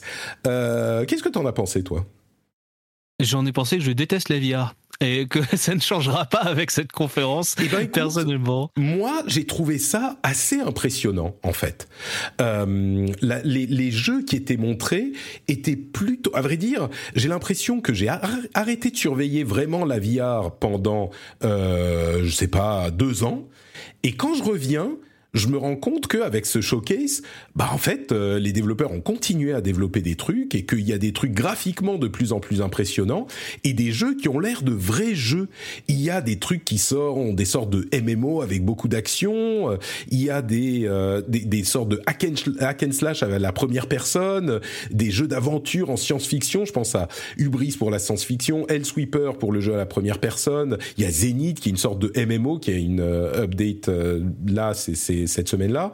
Euh, il y a donc plein de petites choses comme ça euh, qui font que j'ai l'impression que que ça sent bon en fait pas pour maintenant mais pour le PSVR 2 et les nouvelles générations de je me dis quand il y aura un seul fil tout ce dont on parle le confort du PSVR 2 les manettes tout ça peut-être que ça peut donner ah. quelque chose de vraiment intéressant c'est-à-dire que 4 ans, au bout de 4 ans à peu près que cette technologie a été développée, on commence enfin à avoir des périphériques euh, qui permettent de jouer à peu près correctement au jeu. Et c'est pas, c'est pas une corvée de devoir jouer à un jeu en VR. Ouais, peut-être que effectivement, ça commence à devenir intéressant. Personnellement, le truc, le seul truc que je vais retenir, c'est Among Us en VR parce que je pense que ça, ça apporte une nouvelle dimension, ne serait-ce qu'au niveau du champ de vision, en fait, au niveau ouais. spatial, si tu veux. Tu peux pas avoir quelqu'un qui te tue par derrière, par exemple, alors que dans, dans le Among Us classique, tu vois très bien les gens autour de toi. Donc là, ouais, ça peut être, ça peut être intéressant pour relancer ce genre de choses.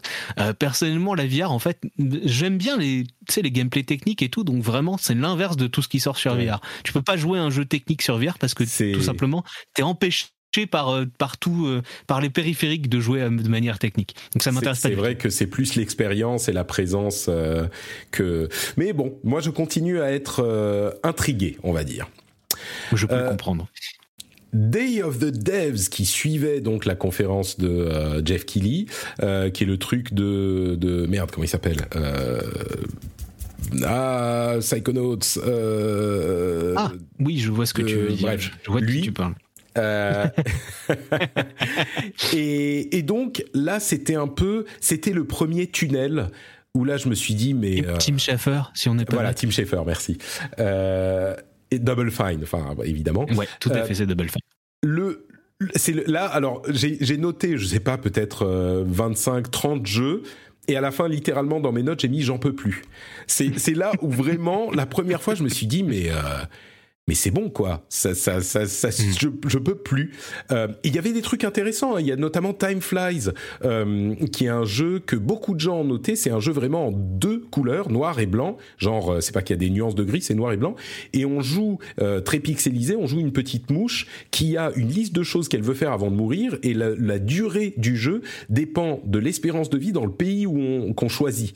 Euh, et donc si on a une espérance de vie dans ce pays moyenne de 74 ans, on a 74 14 secondes euh, pour faire cette euh, liste de trucs et c'est des trucs marrants genre je veux aller euh, faire jouer de la musique il faut passer près de la guitare et gratter les cordes avec les en passant à côté là c'est j'ai joué de la musique etc c'est une sorte de puzzle découverte machin on joue une mouche, hein, soyons clairs. Oui, oui, bien sûr, on joue une mouche, effectivement. mes notes sur ce truc, c'est 2-Bit Fly Bucket List Puzzle Game with Awkwardest Indie Dev. Il était tellement awkward le dev, il était charmant, hein, mais. Euh. Donc il y avait ça, il y avait. Euh... T'as vu ces, ces, jeux de train? Il y en a eu deux ou trois, des jeux d'horreur de train.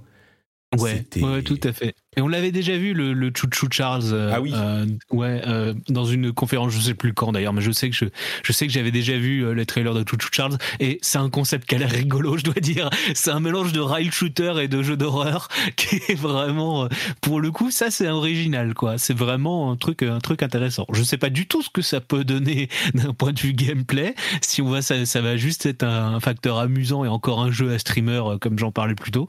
Mais pour le coup, se faire poursuivre par un, un train araignée euh, démon, ouais, pourquoi pas Ouais, mais mes notes c'est Open World Horror Spider Train Shooter qui arrive en early access en 2022 et effectivement on a des moments où on est sur un train à nous mhm. et on est sur les rails pour s'enfuir. Et euh, on est pourchassé par euh, Charles qui est ce train euh, araignée horrible avec un visage enfin bon bref. C'est un peu euh, Thomas de Tank Engine Thomas le train là c'est ça. Mais, mais, mais en version horreur. Et donc parfois on réussit à, quand on a suffisamment tiré sur Charles, à le faire partir. Et là il faut sortir dans la forêt, partir du train et réunir des, des composants pour upgrader notre train pour pouvoir ou le réparer pour pouvoir continuer à rouler. Et quand on est en train de se balader, on a toujours peur que Charles arrive et que c'était c'est super bizarre. Mais euh, et, et il fait partie de ces jeux qui sont alors là on a quitté les grosses annonces et les gros trucs on est vraiment dans l'indé et c'est du n'importe quoi, de l'intéressant, du bien réalisé, ce dont on parlait tout à l'heure. Tous ces jeux, mm. on va en parler d'autres, mais tous ces jeux sont vraiment ingénieux, intrigants, euh, bien foutus, et il y en a tellement qu'on n'en peut plus, on les vomit quoi. Enfin moi perso, le nombre de jeux qui dont le gameplay se base sur un jeu de mots avec bear, genre ours, mais c'est c'est qu'est-ce qui se passe quoi?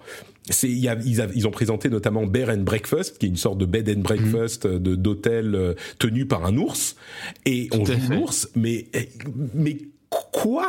Il y a, y a Shim qui était intéressant, qui est un jeu où on bouge euh, d'ombre en ombre, et c'est une sorte de puzzle où il faut se balader. Si on n'est pas dans une, on saute comme une grenouille, c'est une sorte de Frogger, on saute d'une ombre à l'autre, euh, et si on n'est pas dans une ombre pendant plus de deux secondes, on est, on a perdu, on est ramené au point d'avant, euh, et donc il faut passer genre dans l'ombre d'un d'un vélo, d'un type à vélo qui roule euh, pour arriver à l'ombre suivante, etc. C'est ce genre de choses, une sorte de, oui, de grenouille. Enfin il y en a, il y en avait des tonnes. Euh, Est-ce qu'il y en a que t'as retenu toi dans le Day of the Devs du coup? Je me suis euh, des, la question. Des jeux à grenouilles, tu veux dire? Ah Ou à ours Non, mais tu sais, il y avait quoi? 4 ou 5 jeux à grenouilles? Euh, Ouais, non, il y en avait surtout dans le Wholesome Game aussi, il y en avait eu plein. Enfin bref, on, on s'est tapé des jeux à grenouilles partout. Non, j'en ai retenu aucun parce que, comme toi, c'est le moment où j'ai commencé à être assommé. Mm. Et euh, je dois dire, hormis Time Flies, il n'y a pas grand chose qui m'a qui m'a marqué. Ouais. D'accord. Bon, bah, time flies, chouchou, euh, Charles. Ça fera la blague pour le Day of the Devs. Euh, Devolver Digital, dont je disais que je l'attendais avec beaucoup d'impatience parce que ces dernières années, euh, c'était vraiment bien réalisé, marrant, mais juste comme il faut, en se moquant de l'industrie et des tendances de l'industrie. Et là, c'est tombé pour moi carrément à plat euh, avec euh, en fait il y avait un concept intéressant qu'ils n'ont pas exploré assez ou assez intelligemment.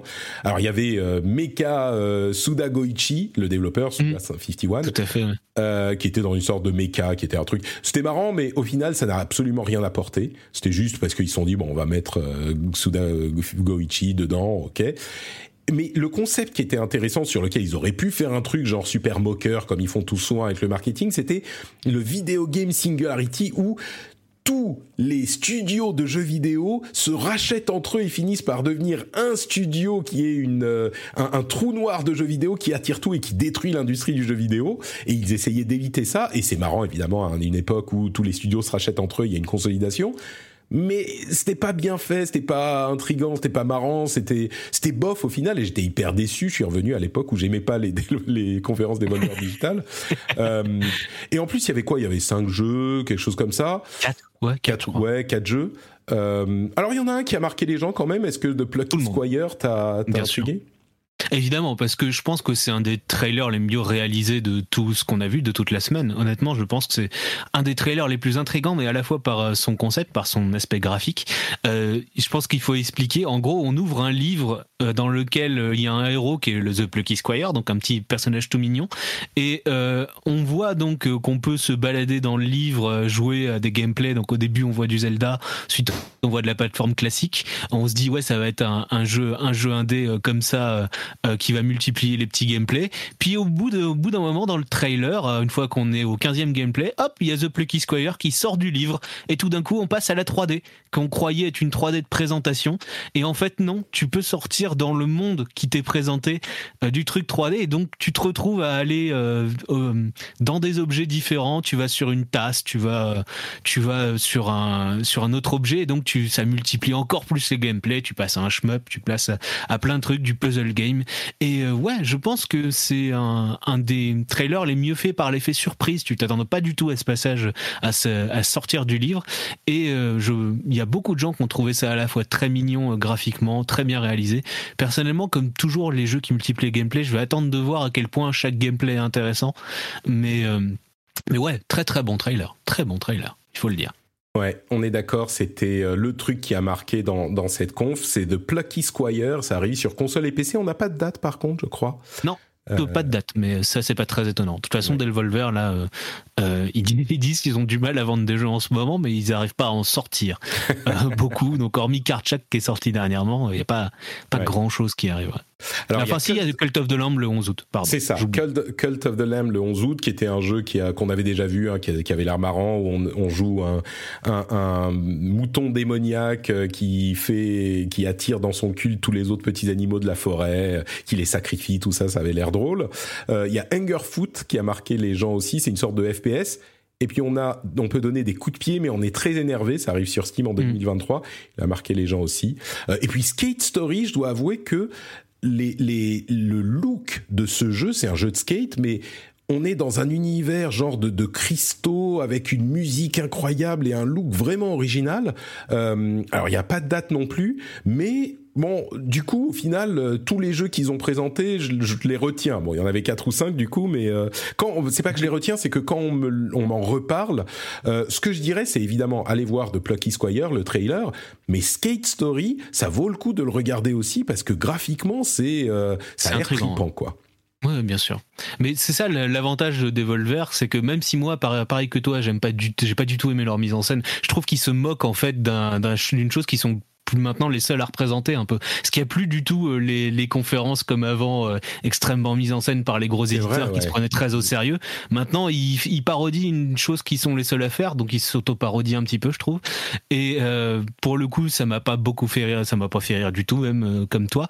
Mais au moins, ils ont eu le bon goût de présenter que 4 euh, que quatre cinq jeux marquants. Donc ouais, quatre jeux marquants. Donc au moins, on les retient quoi. On sait ce qu'on sait ce que c'est Devolver derrière. Ouais, c'est ça. Quand on en parle, on les retient, contrairement à ceux dont mm. on peut. Parce que là, vraiment, mais j'ai les listes. Pour le, alors. Passons du coup à l'IGN Expo Livestream. Euh, ma note, c'est A Million Games Non-Stop. Et, mais c'était, je vais juste vous faire, juste pour vous donner une idée. Sur cette conférence-là uniquement, je vais vous lire la liste des jeux que j'ai notés. Je sais même pas si je les ai tous eus. Si vous êtes là, vous pouvez avancer de, de, de deux ou trois heures euh, parce que ça prend un moment. Alien, Fireteam Elite, Pathogen, Gungrave Gore, DNF Duel, Ground Divers, Flick, euh, Flip It, There Is No Light, Core Keeper, Sunken Sea Update, No Place for Bravery, Project Warlock, Sacrifier, Rose Locket, Verge World, Madison, Autopsy Simulator, The Unliving, Moonscars, Outbreak Island, Void Train, Forever Skies, Wanderlust, Wanted Dead, Block and Load 2, Blockbuster VR, Trail Out, Hype Squad, Steam um, Glitchbusters, Quiet Farm, Ship of Fools, Gory Cuddly Carnage, Star Keepers, Coral Island, uh, Roots of Pacha, Super Zoo Story, Dean Rotten Reich, uh, Rattenreich, Beneath Oreza, Oryx, Superfuse, River City Saga, Three Kingdoms, The Last Worker, Evotinction, Vice uh, and, uh, Undercover, Lifeless Moon et The Dead, uh, The Walking Dead, Last Mile. Ça, c'était une conférence. une, une, heure à peu près, je crois une, une, heure ou deux heures, je sais plus. Mais ouais, ça a été, euh, ça a été long, encore une fois. il y avait une série, c'est là qui regroupait les trucs. Donc il y avait la série ouais. euh, jeu d'horreur, il y avait la série euh, stratégie, voilà. Ouais, ouais. la série. Bon, qu'est-ce que t'as retenu de tout ça, toi? Euh, pas grand chose. À vrai dire, ce qui m'a plus attiré l'œil, c'est des jeux que je connaissais déjà, genre DNF Duel, qui est le prochain jeu d'Arc System Works qui sort le 28 juin. T'as marqué juillet dans ton dossier, mais attention, c'est le 28 juin, il sort je dans, corrige, dans je deux corrige. semaines. Et euh, très, très beau, hein, comme ouais, tous non. les jeux de Arc System Works. Euh, Works Et bah, le même le même moteur que d'habitude, hein, le même truc. Ils sont, c'est un jeu de commande. Hein, c'est comme les, c'est comme Grand Blue Fantasy. En fait, c'est un éditeur euh, coréen que, qui leur a demandé de, de de faire un jeu de combat dans le avec une licence qu'ils avaient déjà. Donc euh, c'est un jeu qui va être euh, qu'on a déjà pu tester en bêta, qui va être tout à fait mineur dans le, le catalogue d'Arc System Works, mais au moins on sait que quoi il ressemble, on sait qu'il va être correctement fait. Tout le reste, honnêtement, tu vois, là, la moitié des noms, j'ai regardé cette conférence, je m'en souviens plus. je, je ne sais plus euh, quoi ça ressemble. C'est impressionnant. Il y a Orcs que j'ai testé en démo, qui est sympathique, un jeu de, de cartes, de cartes de stratégie un, un peu à la Carcassonne et tout, mais c'est pas, c'est pas fantastique non plus. Et donc le reste, j'ai oublié. Ouais, bah écoute, euh, il faut avouer que voilà, on était dans, dans le tunnel. Euh, moi, j'ai retenu Gungrave Gore, qui est donc euh, deuxième épisode de, de Gungrave, mm -hmm. qui est un FPS japonais. c'est marrant, dans, dans le trailer, c'était quoi? Beauty, Bullets, Beauty, Badass, Bullets, Beauty, Badass, Bullets, Beauty, Badass, partout. Je m'en souviens. Et, et, et c'était, pour le coup, ça a l'air marrant, c'est un FPS avec des armes complètement folles et des combats au, au corps à corps en plus. Euh, c'est un FPS japonais. Euh, FPS ou TPS Peut-être TPS. Euh, je, je, suis curieux, je suis curieux de voir ce que ça donne. Je connais le nom Gungrave, Gungrave, euh, mm -hmm. et je sais qu'il y a Gungrave Gore, mais je m'y je m'y étais jamais intéressé, parce que j'avais jamais dû voir de trailer. Mais le genre de truc où le type a un fusil qui fait deux fois sa taille et euh, qui le fait tournoyer et qui arrive, tu sais, avec le le pied d'un côté et puis accroupi en regardant l'air classe, euh, avec tous les trucs néons qui explosent de partout, ça m'intrigue, ça m'intrigue. Je sais pas si ça sera bien, mais ça m'a intrigué. Ouais, euh, ensuite, il y, en a, il y en a eu beaucoup des TPS consoles comme ça, un petit peu mélange jeu d'action, jeu de tir, un, un, la troisième personne. Euh, faut voir comment il arrivera à se démarquer celui-là. C'est pas sûr qu'il y arrive, à vrai dire. C'est pas sûr. Euh, il y a aussi Sacrifier, qui ouais, est un... Plus intéressant. Ouais, n'est-ce pas? Ah, Tu mmh, vois, comme tout quoi. En fait, c'est une sorte de JRPG, mais développé par euh, des Polonais qui y apporte quelque chose de, de, d'intéressant. Ça arrive sur PC en 2023. Euh, Gungrave Gore, il arrive bientôt en août, euh, je crois. Attendez, je vais vous, je vais vous dire. Euh, non, à, à l'automne 2022. À l'automne. Euh, et, et, du coup, Sacrifier, c'est un JRPG qui est fait un petit peu en style HD 2D, qu'on mmh, connaît bien, hein, mais mais qui a aussi une composante action. Et puis, on a l'impression qu'ils, qu'ils se lâchent, quoi, qui font un, un, JRPG, mais en se disant bon, euh, on va faire un truc moderne. On va pas faire de la nostalgie à fond avec le HD 2D.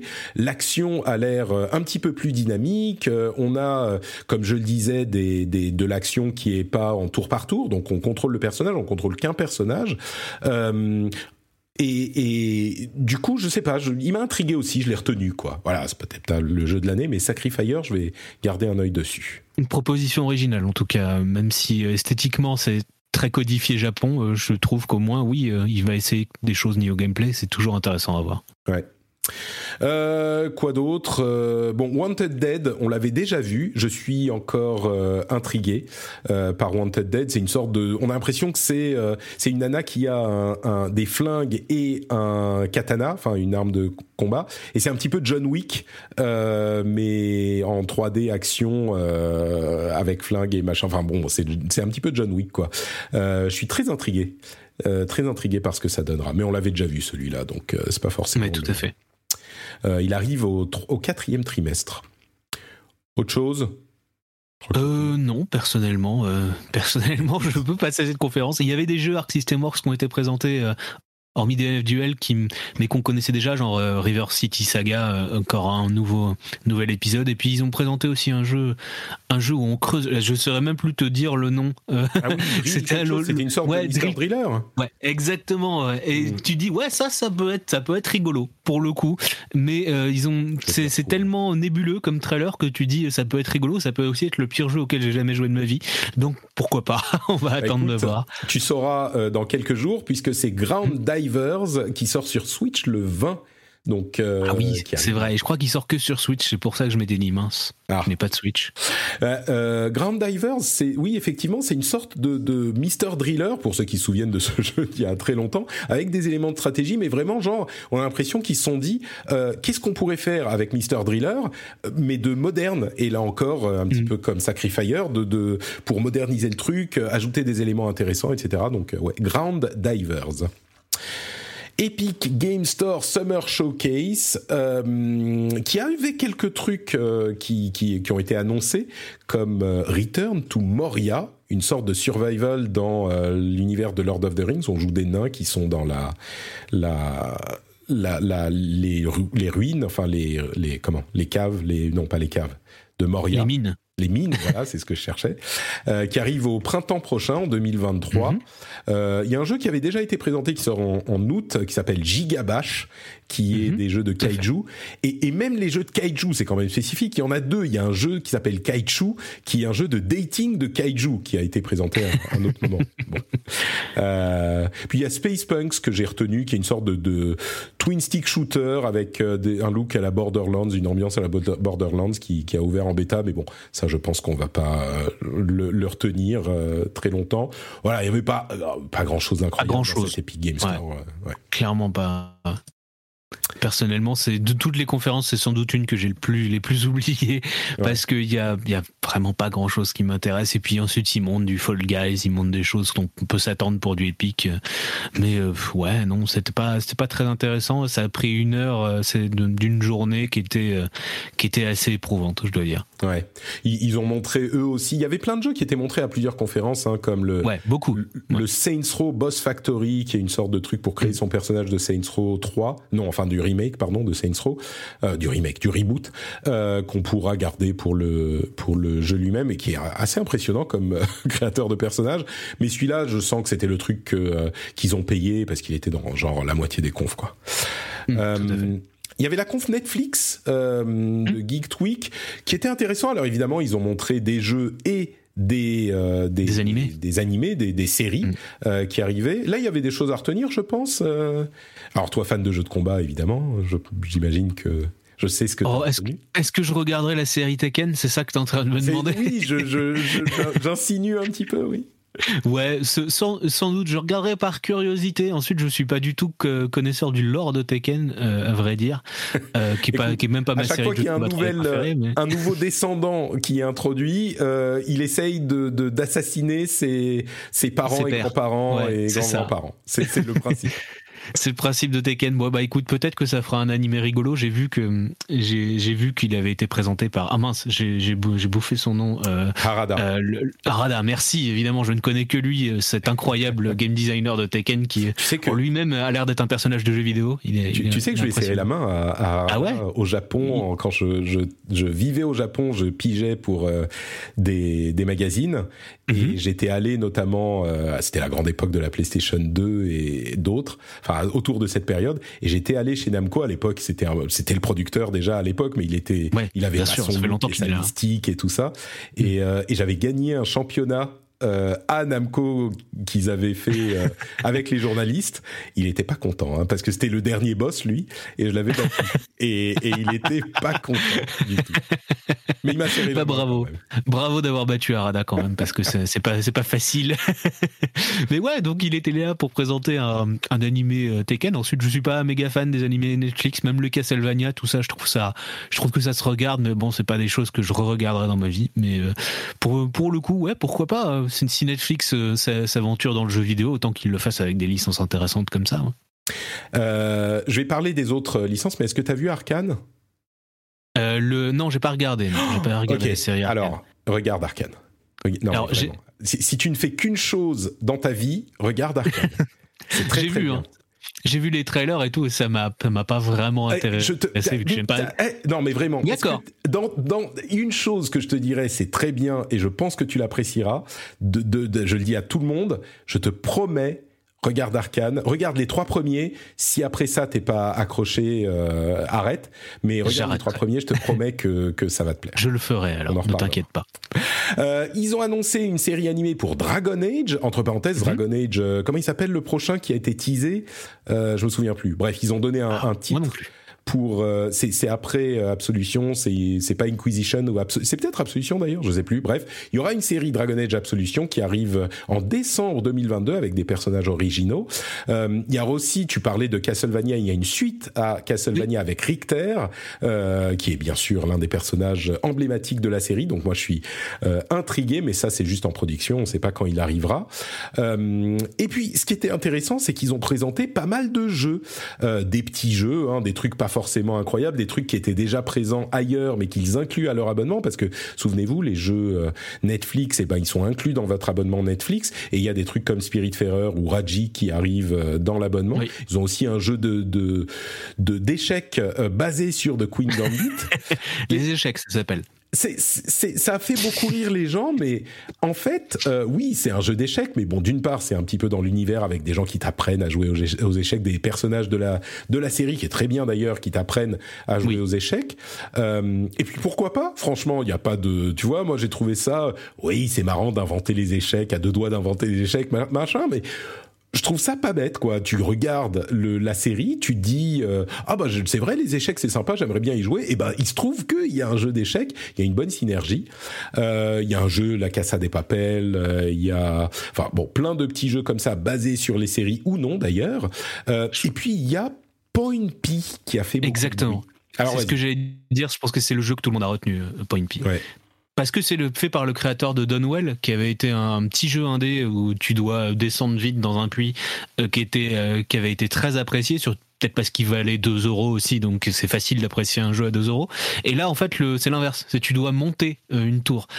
tu dois, tu dois monter le plus haut possible. Donc vraiment, c'est, c'est l'inverse de Donwell, c'est poil comme tu dis. Point P, et c'est très mignon en tout cas. C'est bien graphiquement, c'est, c'est tout à fait joli. Donc je pense que ça a intrigué parce que ça avait l'air d'être un peu le seul vrai jeu euh, euh, mobile intéressant. Vu que tout, tout est, je crois, tout ce qui est présenté sur Netflix est sur mobile.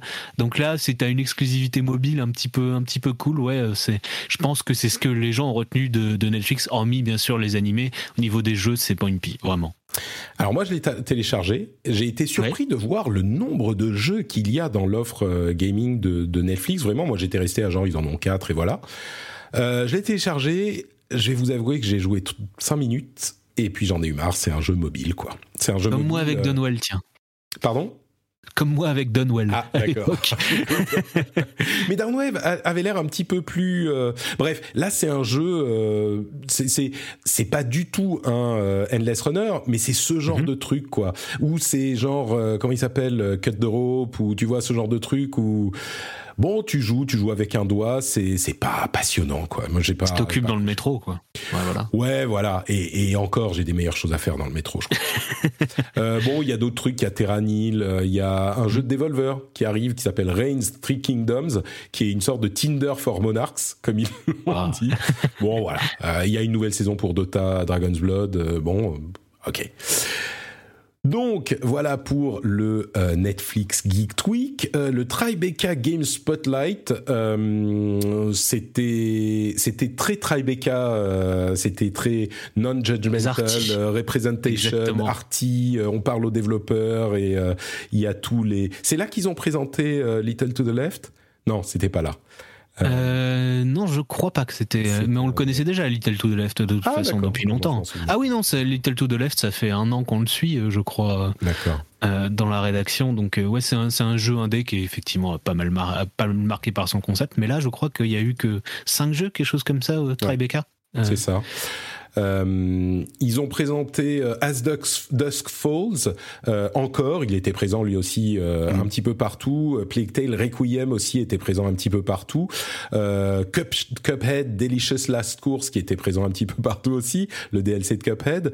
et As Dusk Falls, As Dusk Falls continue à me marquer avec un style graphique très bah, marqué justement BD, un, un, tout petit peu animé, mais surtout on suit l'histoire de deux familles impactées par un incident dramatique et sur 30 ans. Je suis très curieux de voir ce que ça va donner.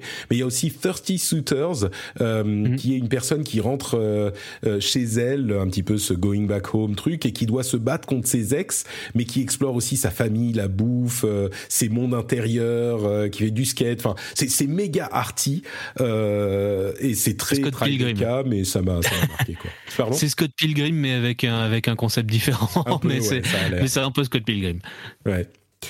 Bon, voilà, pas grand-chose forcément à dire. Ils ont remontré Immortality de Sam Barlow, enfin ce genre de choses. American Arcadia aussi, qui a été présenté à plusieurs euh, endroits, une sorte de euh, truc euh, déplacement, enfin un truc, euh, je sais pas, pas point and click, mais mais un petit peu le, graphiquement, ça ressemble à un point and click, mais on est dans une ville qui est une sorte de jeu télé-réalité où tout le monde est observé et il faut faire des trucs pour, on essaye de s'échapper, mais en même temps, il faut pas que les ratings, que les, le nombre de spectateurs chute et il faut faire attention à pas se faire repérer. Enfin, ça avait l'air original, mais voilà. Bon, il y avait plein de jeux de, de ce style-là.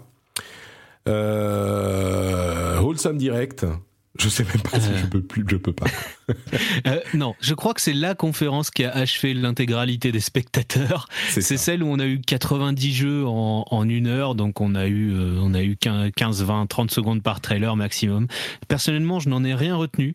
Donc si je peux parler d'un jeu, ce sera je parlerai d'un jeu dont je ne me souviens même plus s'il était dedans ou pas, parce que c'est typiquement le genre de jeu qui était dans le Wholesome et euh, je dois, moi, si je dois, je crois qu'il y était. Hein, C'était Railbound, qui est un, petit jeu puzzle avec des trains où en fait tu dois dessiner euh, le, un petit chemin de fer euh, pour euh, faire que tes wagons aillent dans le bon ordre, s'attacher à ta locomotive.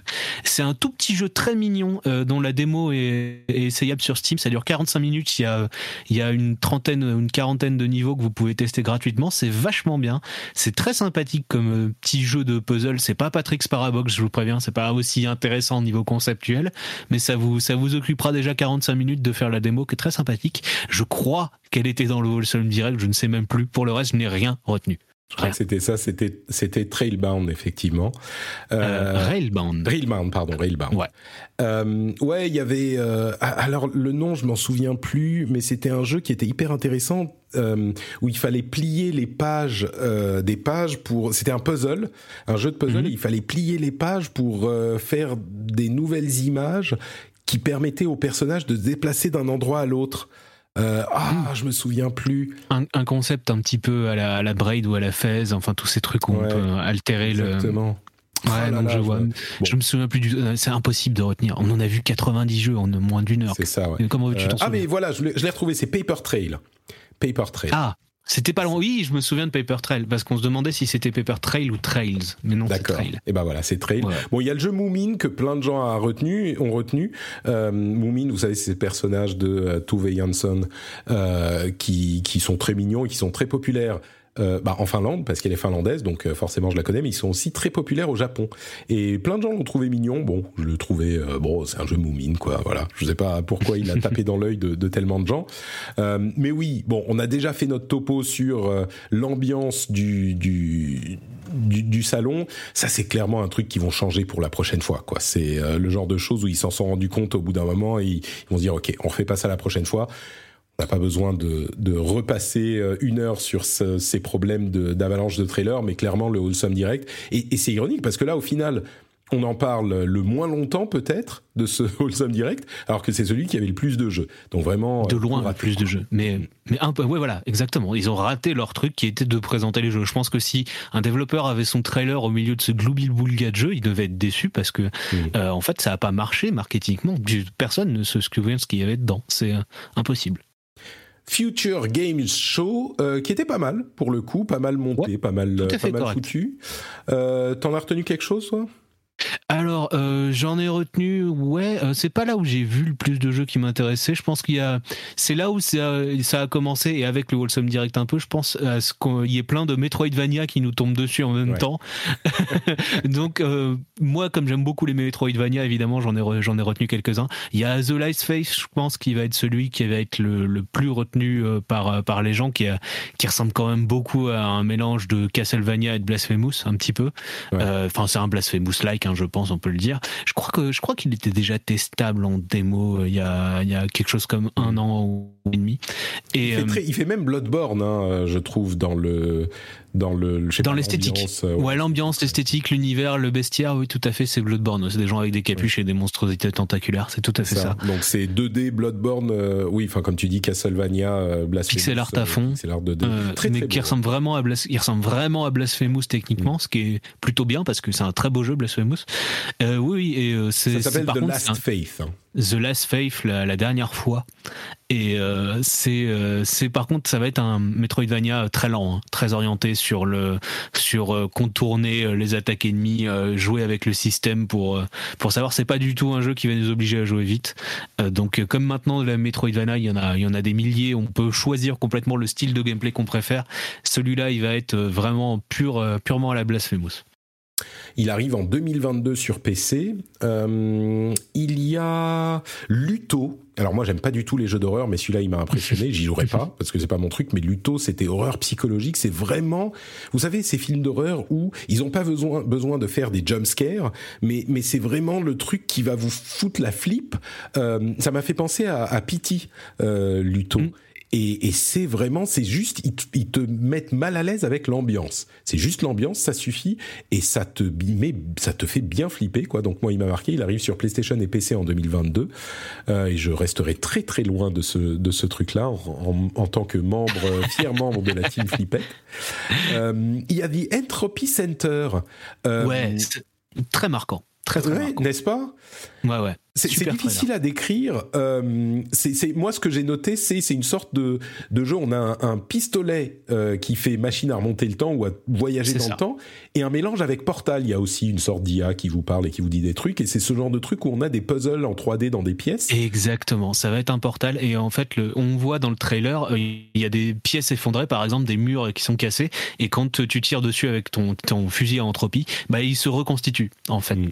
Il, il remonte l'entropie littéralement. Et c'est un concept intéressant. ça a été très bien présenté dans un très beau trailer de 1 minute 30. Je sais pas si t'as vu, mais c'est joli aussi. Enfin, le, graphiquement, l'esthétique, c'est très blanc, un peu comme Portal, mais pas, pas un Portal sale, un peu comme quand on arrive dans les fins d'usine euh, où euh, on voit l'envers du décor. Non, là, c'est, vraiment un, un, beau futur. C'est limite solarpunk, un peu. C'est, c'est intéressant. Moi, j'ai beaucoup aimé ce trailer et je suis intrigué par le jeu. Ouais. Ça s'appelle The Entropy Center. Euh, je crois par contre qu'on n'a pas ni de date ni quoi que ce Rien. soit de, de On ne sait pas quand ça arrive. Regardez, ça arrivera un jour. Euh, et puis quoi d'autre? Je crois que c'est à peu près tout pour euh, le, le futur Games Là encore, hein, il y a tellement de jeux, on peut pas parler de tout et je suis sûr qu'il y en a euh, parmi vous qui ont vu certains trucs et qui se disent mais attends, euh, tu ne parles pas de Alaskan Truck Simulator, mais comment oses-tu euh, Il y a Brewmaster, c'est un, un, simulateur de, de merde de beer brewing. Mm-hmm de de, de faisage de, de bière, comme on dit, de, de, brassage de bière. Merci. Ouais. Euh, il y a, enfin bon, il y a, il y a plein plein de choses qui pourraient être notables pour certains, mais euh, mais voilà ce que nous on a retenu. Le PC Gaming Show, euh, bon, il était ça va. C'était pas le pire des PC Gaming Show, mais il est arrivé vers la fin des euh, de, tous ces trucs, donc c'était compliqué. Euh, il y avait quand même quelques jeux euh, qui m'ont qui m'ont bien intrigué. deux notamment, mais je te demande toi d'abord ce que tu ce que tu en as pensé. Qu'est-ce que j'en ai pensé? Bah, c'était, j'étais encore dans les, vu qu'il a, il a suivi juste le Xbox Showcase, j'étais encore en train de taper les news moi à ce moment-là. Euh, donc, euh, je dois dire que c'est pas, c'est pas forcément un jeu qui, un, un événement où j'ai retenu beaucoup de jeux. Euh, il m'a plutôt écoute, déçu coller, moi alors. par Ouais, voilà, il m'a plutôt déçu par rapport aux années précédentes, le PC Gaming Show, parce que souvent il y avait genre des FPS un peu tactiques ou des choses, des choses typiquement PC euh, qui étaient là. Là, par exemple, Tripwire n'a présenté que, que un DLC de Killing Floor 2, qui est un jeu sorti il y a 7 ans, dont on n'a plus rien à faire maintenant, surtout qu'il a été mal suivi. Et moi, il y a, a plus le côté un petit peu euh, vieux grognard du PC dans le, dans le PC Gaming Show que j'aimais bien dans les, dans les vieux PC Gaming Show. Et donc là, j'ai été plutôt, plutôt déçu. Ouais. Si, il y a un- je crois que c'est là-dedans que j'ai vu un super jeu qui était, euh, qui était un jeu de, euh, de, de construction d'un city builder sur les de temples tibétains en gros qui s'appelle les Sarah Summit Kingdom. Je crois qu'il était dans, ce, dans le PC Gaming Show et c'est vraiment un de mes jeux de la semaine personnellement. D'accord. Les Sarah Summit Kingdom. C'est pas celui-là où on a on construit des des villes à une sorte de SimCity ou de même civilisation sur le dos d'animaux euh, géants qui voyagent? Non. pas celui-là Non, ça c'est ça c'est un jeu qui était déjà testable en démo. D'ailleurs, j'ai oublié son nom euh, et je l'avais pas trop aimé. Il y avait un système de pollution qui arrivait à un moment qui t'empêchait de, de con- de faire ton économie correctement. Je trouve que c'était pas très bien équilibré au niveau de la démo. Donc en fait, lui, je l'ai oublié, je l'ai jeté dans un coin et j'attends D'accord. et j'attends de voir ce qui va devenir. Non, les Sarah Summit Kingdom, c'est vraiment une sorte de de de SimCity, bah un, un city builder, mais pas à l'échelle d'un SimCity, plutôt à l'échelle d'un banished, enfin plutôt à l'échelle d'un village où tu construis en fait au fur et à mesure sur la montagne, tu grimpes pour euh, mettre des des ok. Tu vois pour tu crées le but c'est de construire un temple tout en haut au sommet de la montagne, une sorte de temple tibétain. Mais comme tu es dans l'Himalaya, il va y avoir des avalanches, il va y avoir euh, des problèmes, va falloir construire des filins pour euh, pour euh, enjamber les les grandes les grandes parois de la montagne. C'est fait par deux développeurs polonais et dont celui qui est à qui est à la, technique qui est un ancien de- d'un jeu qui, qui vient tout juste de sortir qui est ah mince je je vais je vais l'avoir oublié euh, le ah je vais le, je très très vite Euh, D'accord. et Bon, euh, vas-y.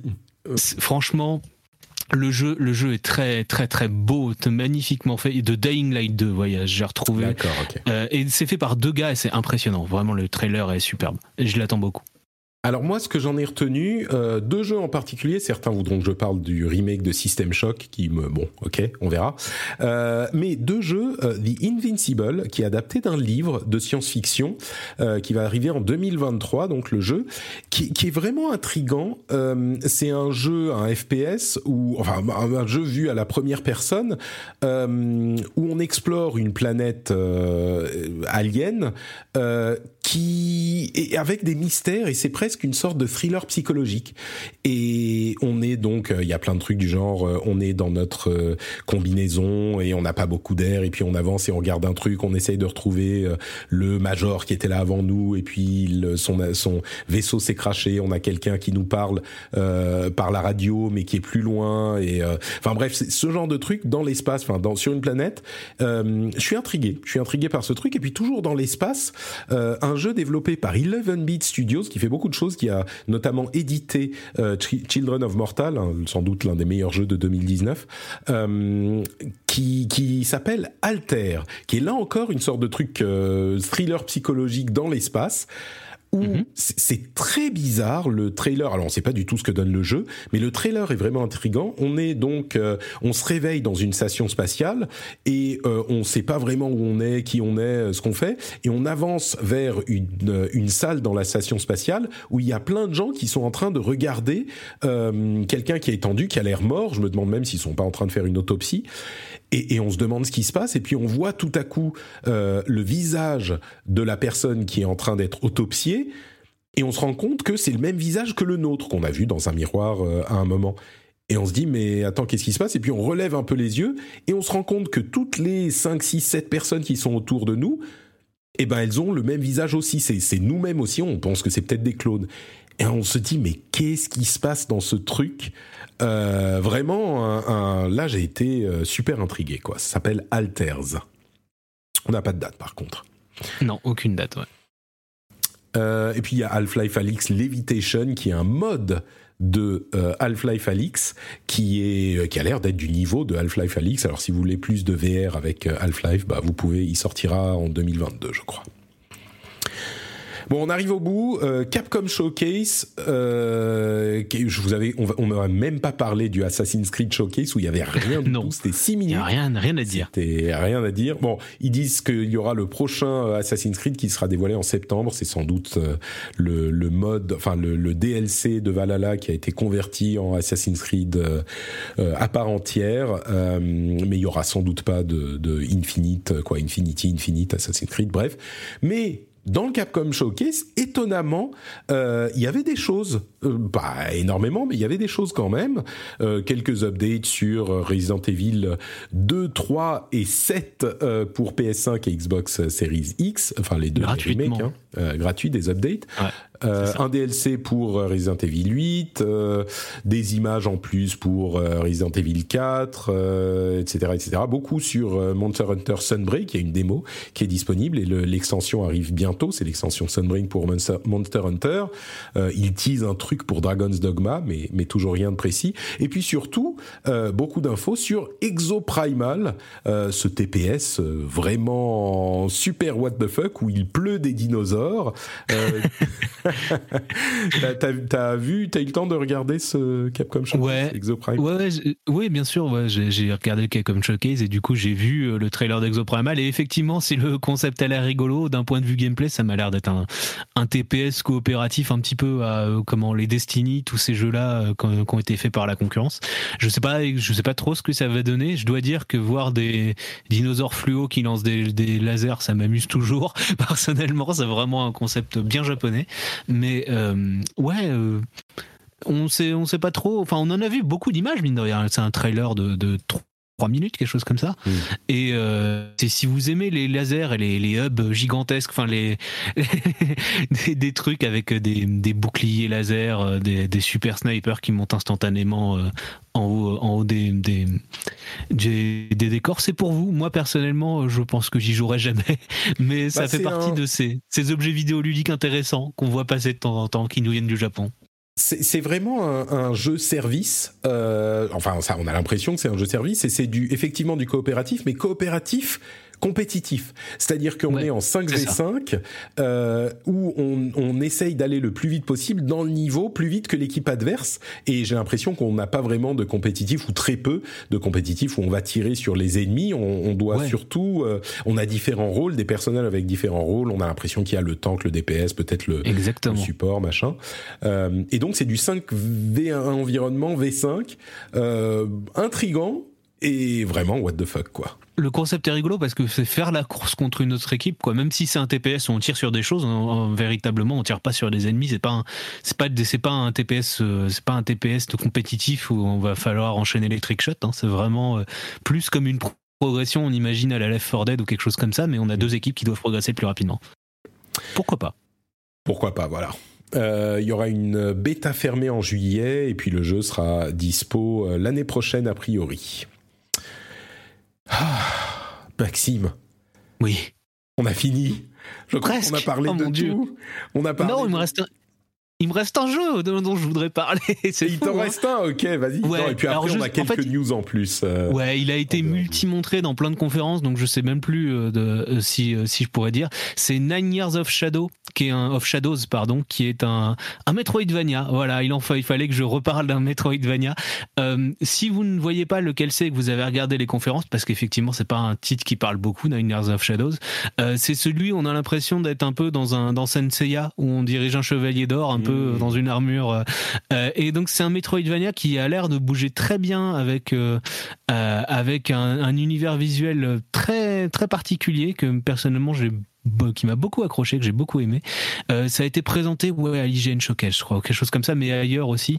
Et vraiment, je dois dire, de tous les Metroidvania, c'est sans doute ceux qui ont été présentés, il doit y en avoir une dizaine, je pense, qui ont été présentés. Sans doute celui auquel que je tenterai avec le plus de plaisir.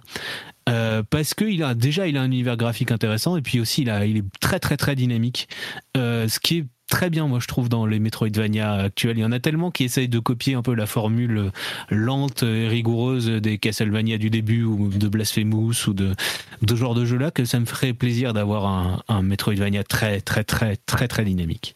Super, bah écoute, Nine Years of Shadow, un jeu en plus à ajouter à votre liste de jeux à surveiller. N'oubliez pas qu'il y a sur euh, Steam la, le Summer Game Fest, euh, non, comment s'appelle, le Games Next Festival, euh, oui, où on peut essayer plein de démos qui continuent encore pendant quelques jours. Donc il y en a des le Steam Next Fest, pour Steam être précis. Next Fest, merci. Euh, et puis ce qui se passe, parce que c'est pas fini complètement, il y a euh, ce soir deux conférences, une ah, oui. Overwatch qu'on évoquait tout à l'heure, où on aura sans doute des détails il y a la bêta, la deuxième bêta qui arrive le 28. On pourra commencer à s'y inscrire dès euh, cette euh, ce soir ou oui ce soir et elle sera sur console aussi. Donc si ça vous intéresse, vous pouvez y aller. Euh, il y aura donc des plus de présentations du, du jeu. Il y a aussi un événement de Square Enix, Enix sur Final Fantasy VII. Donc mm -hmm. certains espèrent des infos sur Final Fantasy VII Remake 2. Je ne sais pas si ça arrivera. Non, mais non. non. Soyons réalistes, non. euh, il y a aussi donc demain euh, des infos sur.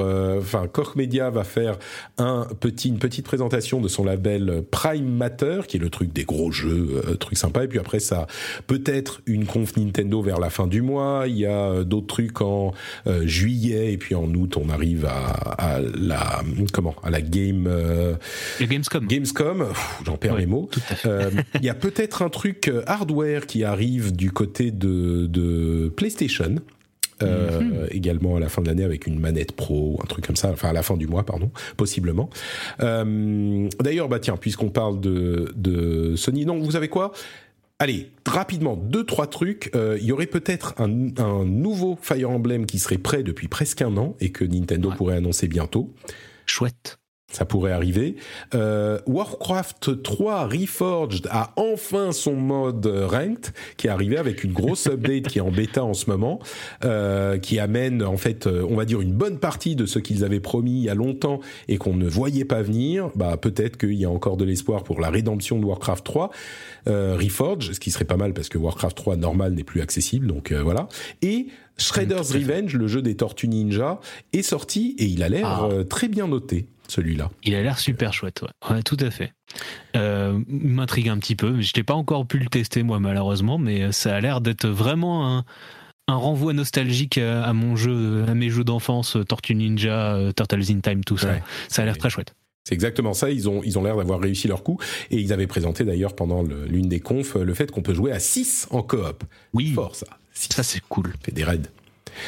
Euh, et puis il y a quelques news du coup euh, du côté de Sony. J'ai parlé de cette possible arrivée d'une manette pro qui est comparable à la manette Xbox Elite Series euh, avec tout pareil. Hein, on peut changer les, les configurer les joysticks, on peut on a les palettes derrière, il y a des stops pour les triggers, etc. Ça pourrait arriver dans quelques semaines. God of War serait bien prévu pour cette fin d'année et pourrait être présenté lors d'une conférence qui arrive bientôt. Peut-être, peut-être. Euh, il y a bien 700 jeux dans le PlayStation Plus Premium qui est disponible aux États-Unis, euh, et donc euh, on avait un petit peu peur parce que en, en, Asie il y en avait beaucoup moins, mais là il y en a bien euh, eu plusieurs centaines. Donc enfin il y en a bien 700. Donc il arrive dans quelques quoi, une semaine, euh, quelque chose comme ça. En, en oui, dans ces eaux-là. Et enfin, la news la plus surprenante peut-être de tout l'épisode vous vous souvenez qu'on parlait d'un film peut-être ou d'un produit Grand Turismo et on rigolait tous et on se disait mais enfin mais qu'est-ce qu'ils vont pouvoir faire avec Grand Turismo? Ils vont faire une série de réalité TV où ils vont s'asseoir dans un café et parler de l'histoire de telle ou telle voiture. Ça va être super chiant. Mais qu'est-ce que c'est que cette idée débile? Eh ben en fait, vous savez quoi? Ils ont réussi à trouver une idée évidente mais hyper cohérente et hyper intéressante pour un film Grand Turismo qui arrivera en 2023. Et est-ce que tu as lu l'info? Pas du tout, mais je, je, présume que c'est quelqu'un qui va passer son permis avant de conduire une voiture et aller au travail, ou quelque chose comme ça. Eh bien, écoute, presque, mais en version beaucoup mieux. En fait, ça va être l'histoire vraie de, euh, de, de, pilotes automobiles qui ont euh, commencé, c'est des jeunes qui jouaient à Grand Turismo, enfin c'est une personne en mhm. particulier, ils vont suivre son parcours, euh, enfin refaire le, le, son histoire. Il a euh, joué à Grand Turismo, il, est, il, est, il était en compétitif en Grand Turismo, et en fait il a fait la transition en euh, pilotage automobile euh, réel, et il est devenu pilote automobile pour de vrai. Après s'être entraîné entre guillemets sur Grand Turismo. C'est pas le seul, hein. il y en a euh, trois, quatre personnes plusieurs. qui ont fait ça. Je me euh, souviens d'une histoire comme ça où il y avait euh, plusieurs, ils avaient fait un petit concours comme ça de, des meilleurs pilotes virtuels sur Grand Turismo. Le truc, c'est qu'ils se sont rendus compte qu'une fois dans les voitures, ils cassaient les boîtes de vitesse des autos compétitifs parce qu'ils n'étaient pas entraînés à bien passer les vitesses. Donc ça coûtait très très cher au final. écoute, en tout cas, celui-là, il a dû finir par apprendre. il s'appelle Lucas Ordonez. c'est un pilote espagnol et il a participé au, Nissan GT Academy, euh, enfin le, le, Grand Turismo Academy avec Nissan, une compétition en, temps réel. Euh, et, et, il, a fait Le Mans euh, dans la série GT. Enfin, c'est vraiment et bon, bref, à la limite, l'histoire de ce type c'est intéressant, mais pas plus que ça. Mais en faire un film, c'est hyper malin. Et comment on n'y a pas pensé euh, quand on en rigolait tous dans le dans le enfin dans toute la presse on s'est dit ah, ah, ah mais qu'est-ce qu'ils vont pouvoir faire avec un jeu Grand Turismo? Mais évidemment, tu fais un truc comme ça, c'est super sympa, ça intéresse les gens qui même sont pas forcément hyper fans de Grand Turismo ou de de bagnole, c'est une histoire euh, intéressante. C'est très malin. Donc je suis surpris, je vais peut-être euh, aller voir le film Grand Turismo quand il sortira, je ne pensais pas. Pourquoi pas 2023, ça arrive vite. Ouais. Ouais, ouais. Et voilà, je crois que là vraiment ça y est, on est au bout, plus de deux heures d'émission, on a euh, vraiment couvert tout ce qu'on voulait euh, couvrir, dit tout ce qu'on voulait dire. Merci Maxime d'avoir été là avec moi. Euh, C'était un moment qu'on a pu exorciser, un moment douloureux, c'est ça, mais nécessaire qu'on a pu exorciser. On, on a gardé le meilleur. on espère que l'année prochaine ça sera ça sera pas aussi compliqué. Hein. Mais on verra parce que ça sera peut-être euh, avec en, live avec des journalistes qui vont aller sur place l'année prochaine s'il n'y a pas une, un nouveau valeur. Il risque d'y avoir un Summer Game Fest et un E3 en vrai l'an prochain. C'est ça qui est bizarre. On risque d'avoir les deux d'un coup. Donc euh, ça risque d'être encore plus de travail aussi. Ils, vont s'arranger pour que ça soit genre euh, deux parties de la même semaine ou je sais pas. J'espère. En même temps. J'espère. Bon, bah écoute, merci beaucoup. Est-ce que tu peux dire aux auditeurs où ils peuvent te retrouver sur Internet?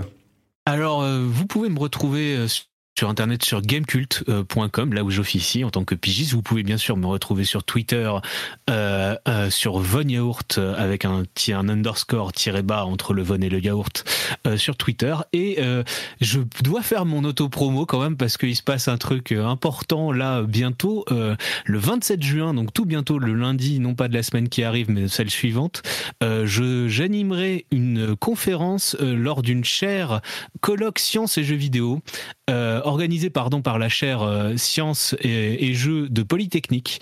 Ce sera au Conservatoire national des arts et métiers à Paris. Euh, l'inscription c'est gratuit mais c'est sur inscription de 9h à 19h et moi j'anime la conférence sur les défis techniques pour répondre aux enjeux actuels, c'est-à-dire en gros les problèmes environnementaux avec l'industrie du jeu vidéo et je serai accompagné de quatre ingénieurs, d'ingénieurs chercheurs aussi qui qui seront avec moi autour de la table ronde pour parler globalement euh, de ce qu'aimait euh, l'industrie du jeu vidéo en temps en pollution. Donc ça va être, on va parler de consommation énergétique, on va parler de, pollution de la fabrication, de tous ces sujets-là et de comment on ferait pour y remédier. Ce sera donc euh, au CNAM le 27 juin et euh, j'espère qu'il y aura des gens. Bah, J'ai déjà vu qu'il y avait une bonne partie des places qui étaient parties, donc ici il reste du temps pour vous inscrire, il en reste peut-être pas beaucoup.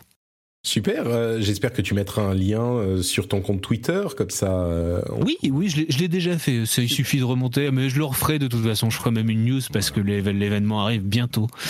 donc il faudra en reparler. Super, bah on mettra le lien vers ton compte Twitter du coup dans les notes de l'émission comme toujours, donc on pourra te t'y retrouver et sur Gamecult évidemment. Pour ma part, c'est euh, notepatrick.com pour tout ce que je fais, que ce soit le rendez-vous tech, le rendez-vous jeu bien sûr, euh, le Discord où on est toujours, tu sais, le truc qui a fait que je, j'ai tenu sur ces conférences, c'était le fait d'avoir le Discord avec tous les gens super sympas et on a suivi les conférences ensemble. Il y en a encore d'autres qui arrivent, vous pouvez vous, vous joindre à nous. On a suivi ça ensemble, on commentait, on rigolait. C'était un super moment. Euh, donc, je vous recommande d'aller nous rejoindre sur le Discord. Le lien est sur notrepatrick.com. Euh, et puis, j'ai pas parlé du, du, du Patreon euh, en, en, milieu d'épisode comme je le fais d'habitude, mais évidemment, euh, patreon.com/rdvjeux, c'est l'endroit pour soutenir euh, les émissions que je fais, en tout cas le rendez-vous jeu. Et si vous appréciez le travail, eh bien vous pouvez soutenir financièrement et avoir des super bonus, des trucs super cool pour des sommes relativement modique. Euh, et bien sûr, on a Super Laser Punch, le podcast sur les séries Marvel, Star Wars, etc. qu'on fait avec euh, l'ami Johan. Super Laser Punch. Les liens sont aussi sur notrepatrick.com, donc les liens vers tout sont sur notrepatrick.com. Il y a aussi des liens dans les notes de l'émission, donc euh, tout est disponible partout. Et le plus important, patreon.com slash rdvjeux, euh, qui est dans les notes de l'émission. Ça prend deux minutes et vous soutenez l'émission financièrement. Euh, ça serait incroyable d'avoir des gens qui nous rejoignent encore cette semaine. Nous, on sera de retour la semaine prochaine avec encore plein de news, peut-être un peu moins de fatigue. Donc, je vous donne rendez-vous à ce moment. Espérons. Je vous fais plein de bises d'ici là. Merci Maxime. Ciao à tous. Merci pour l'invitation, Patrick. Bonne soirée. Bonne journée, pardon. Bonne tout. Bonne tout.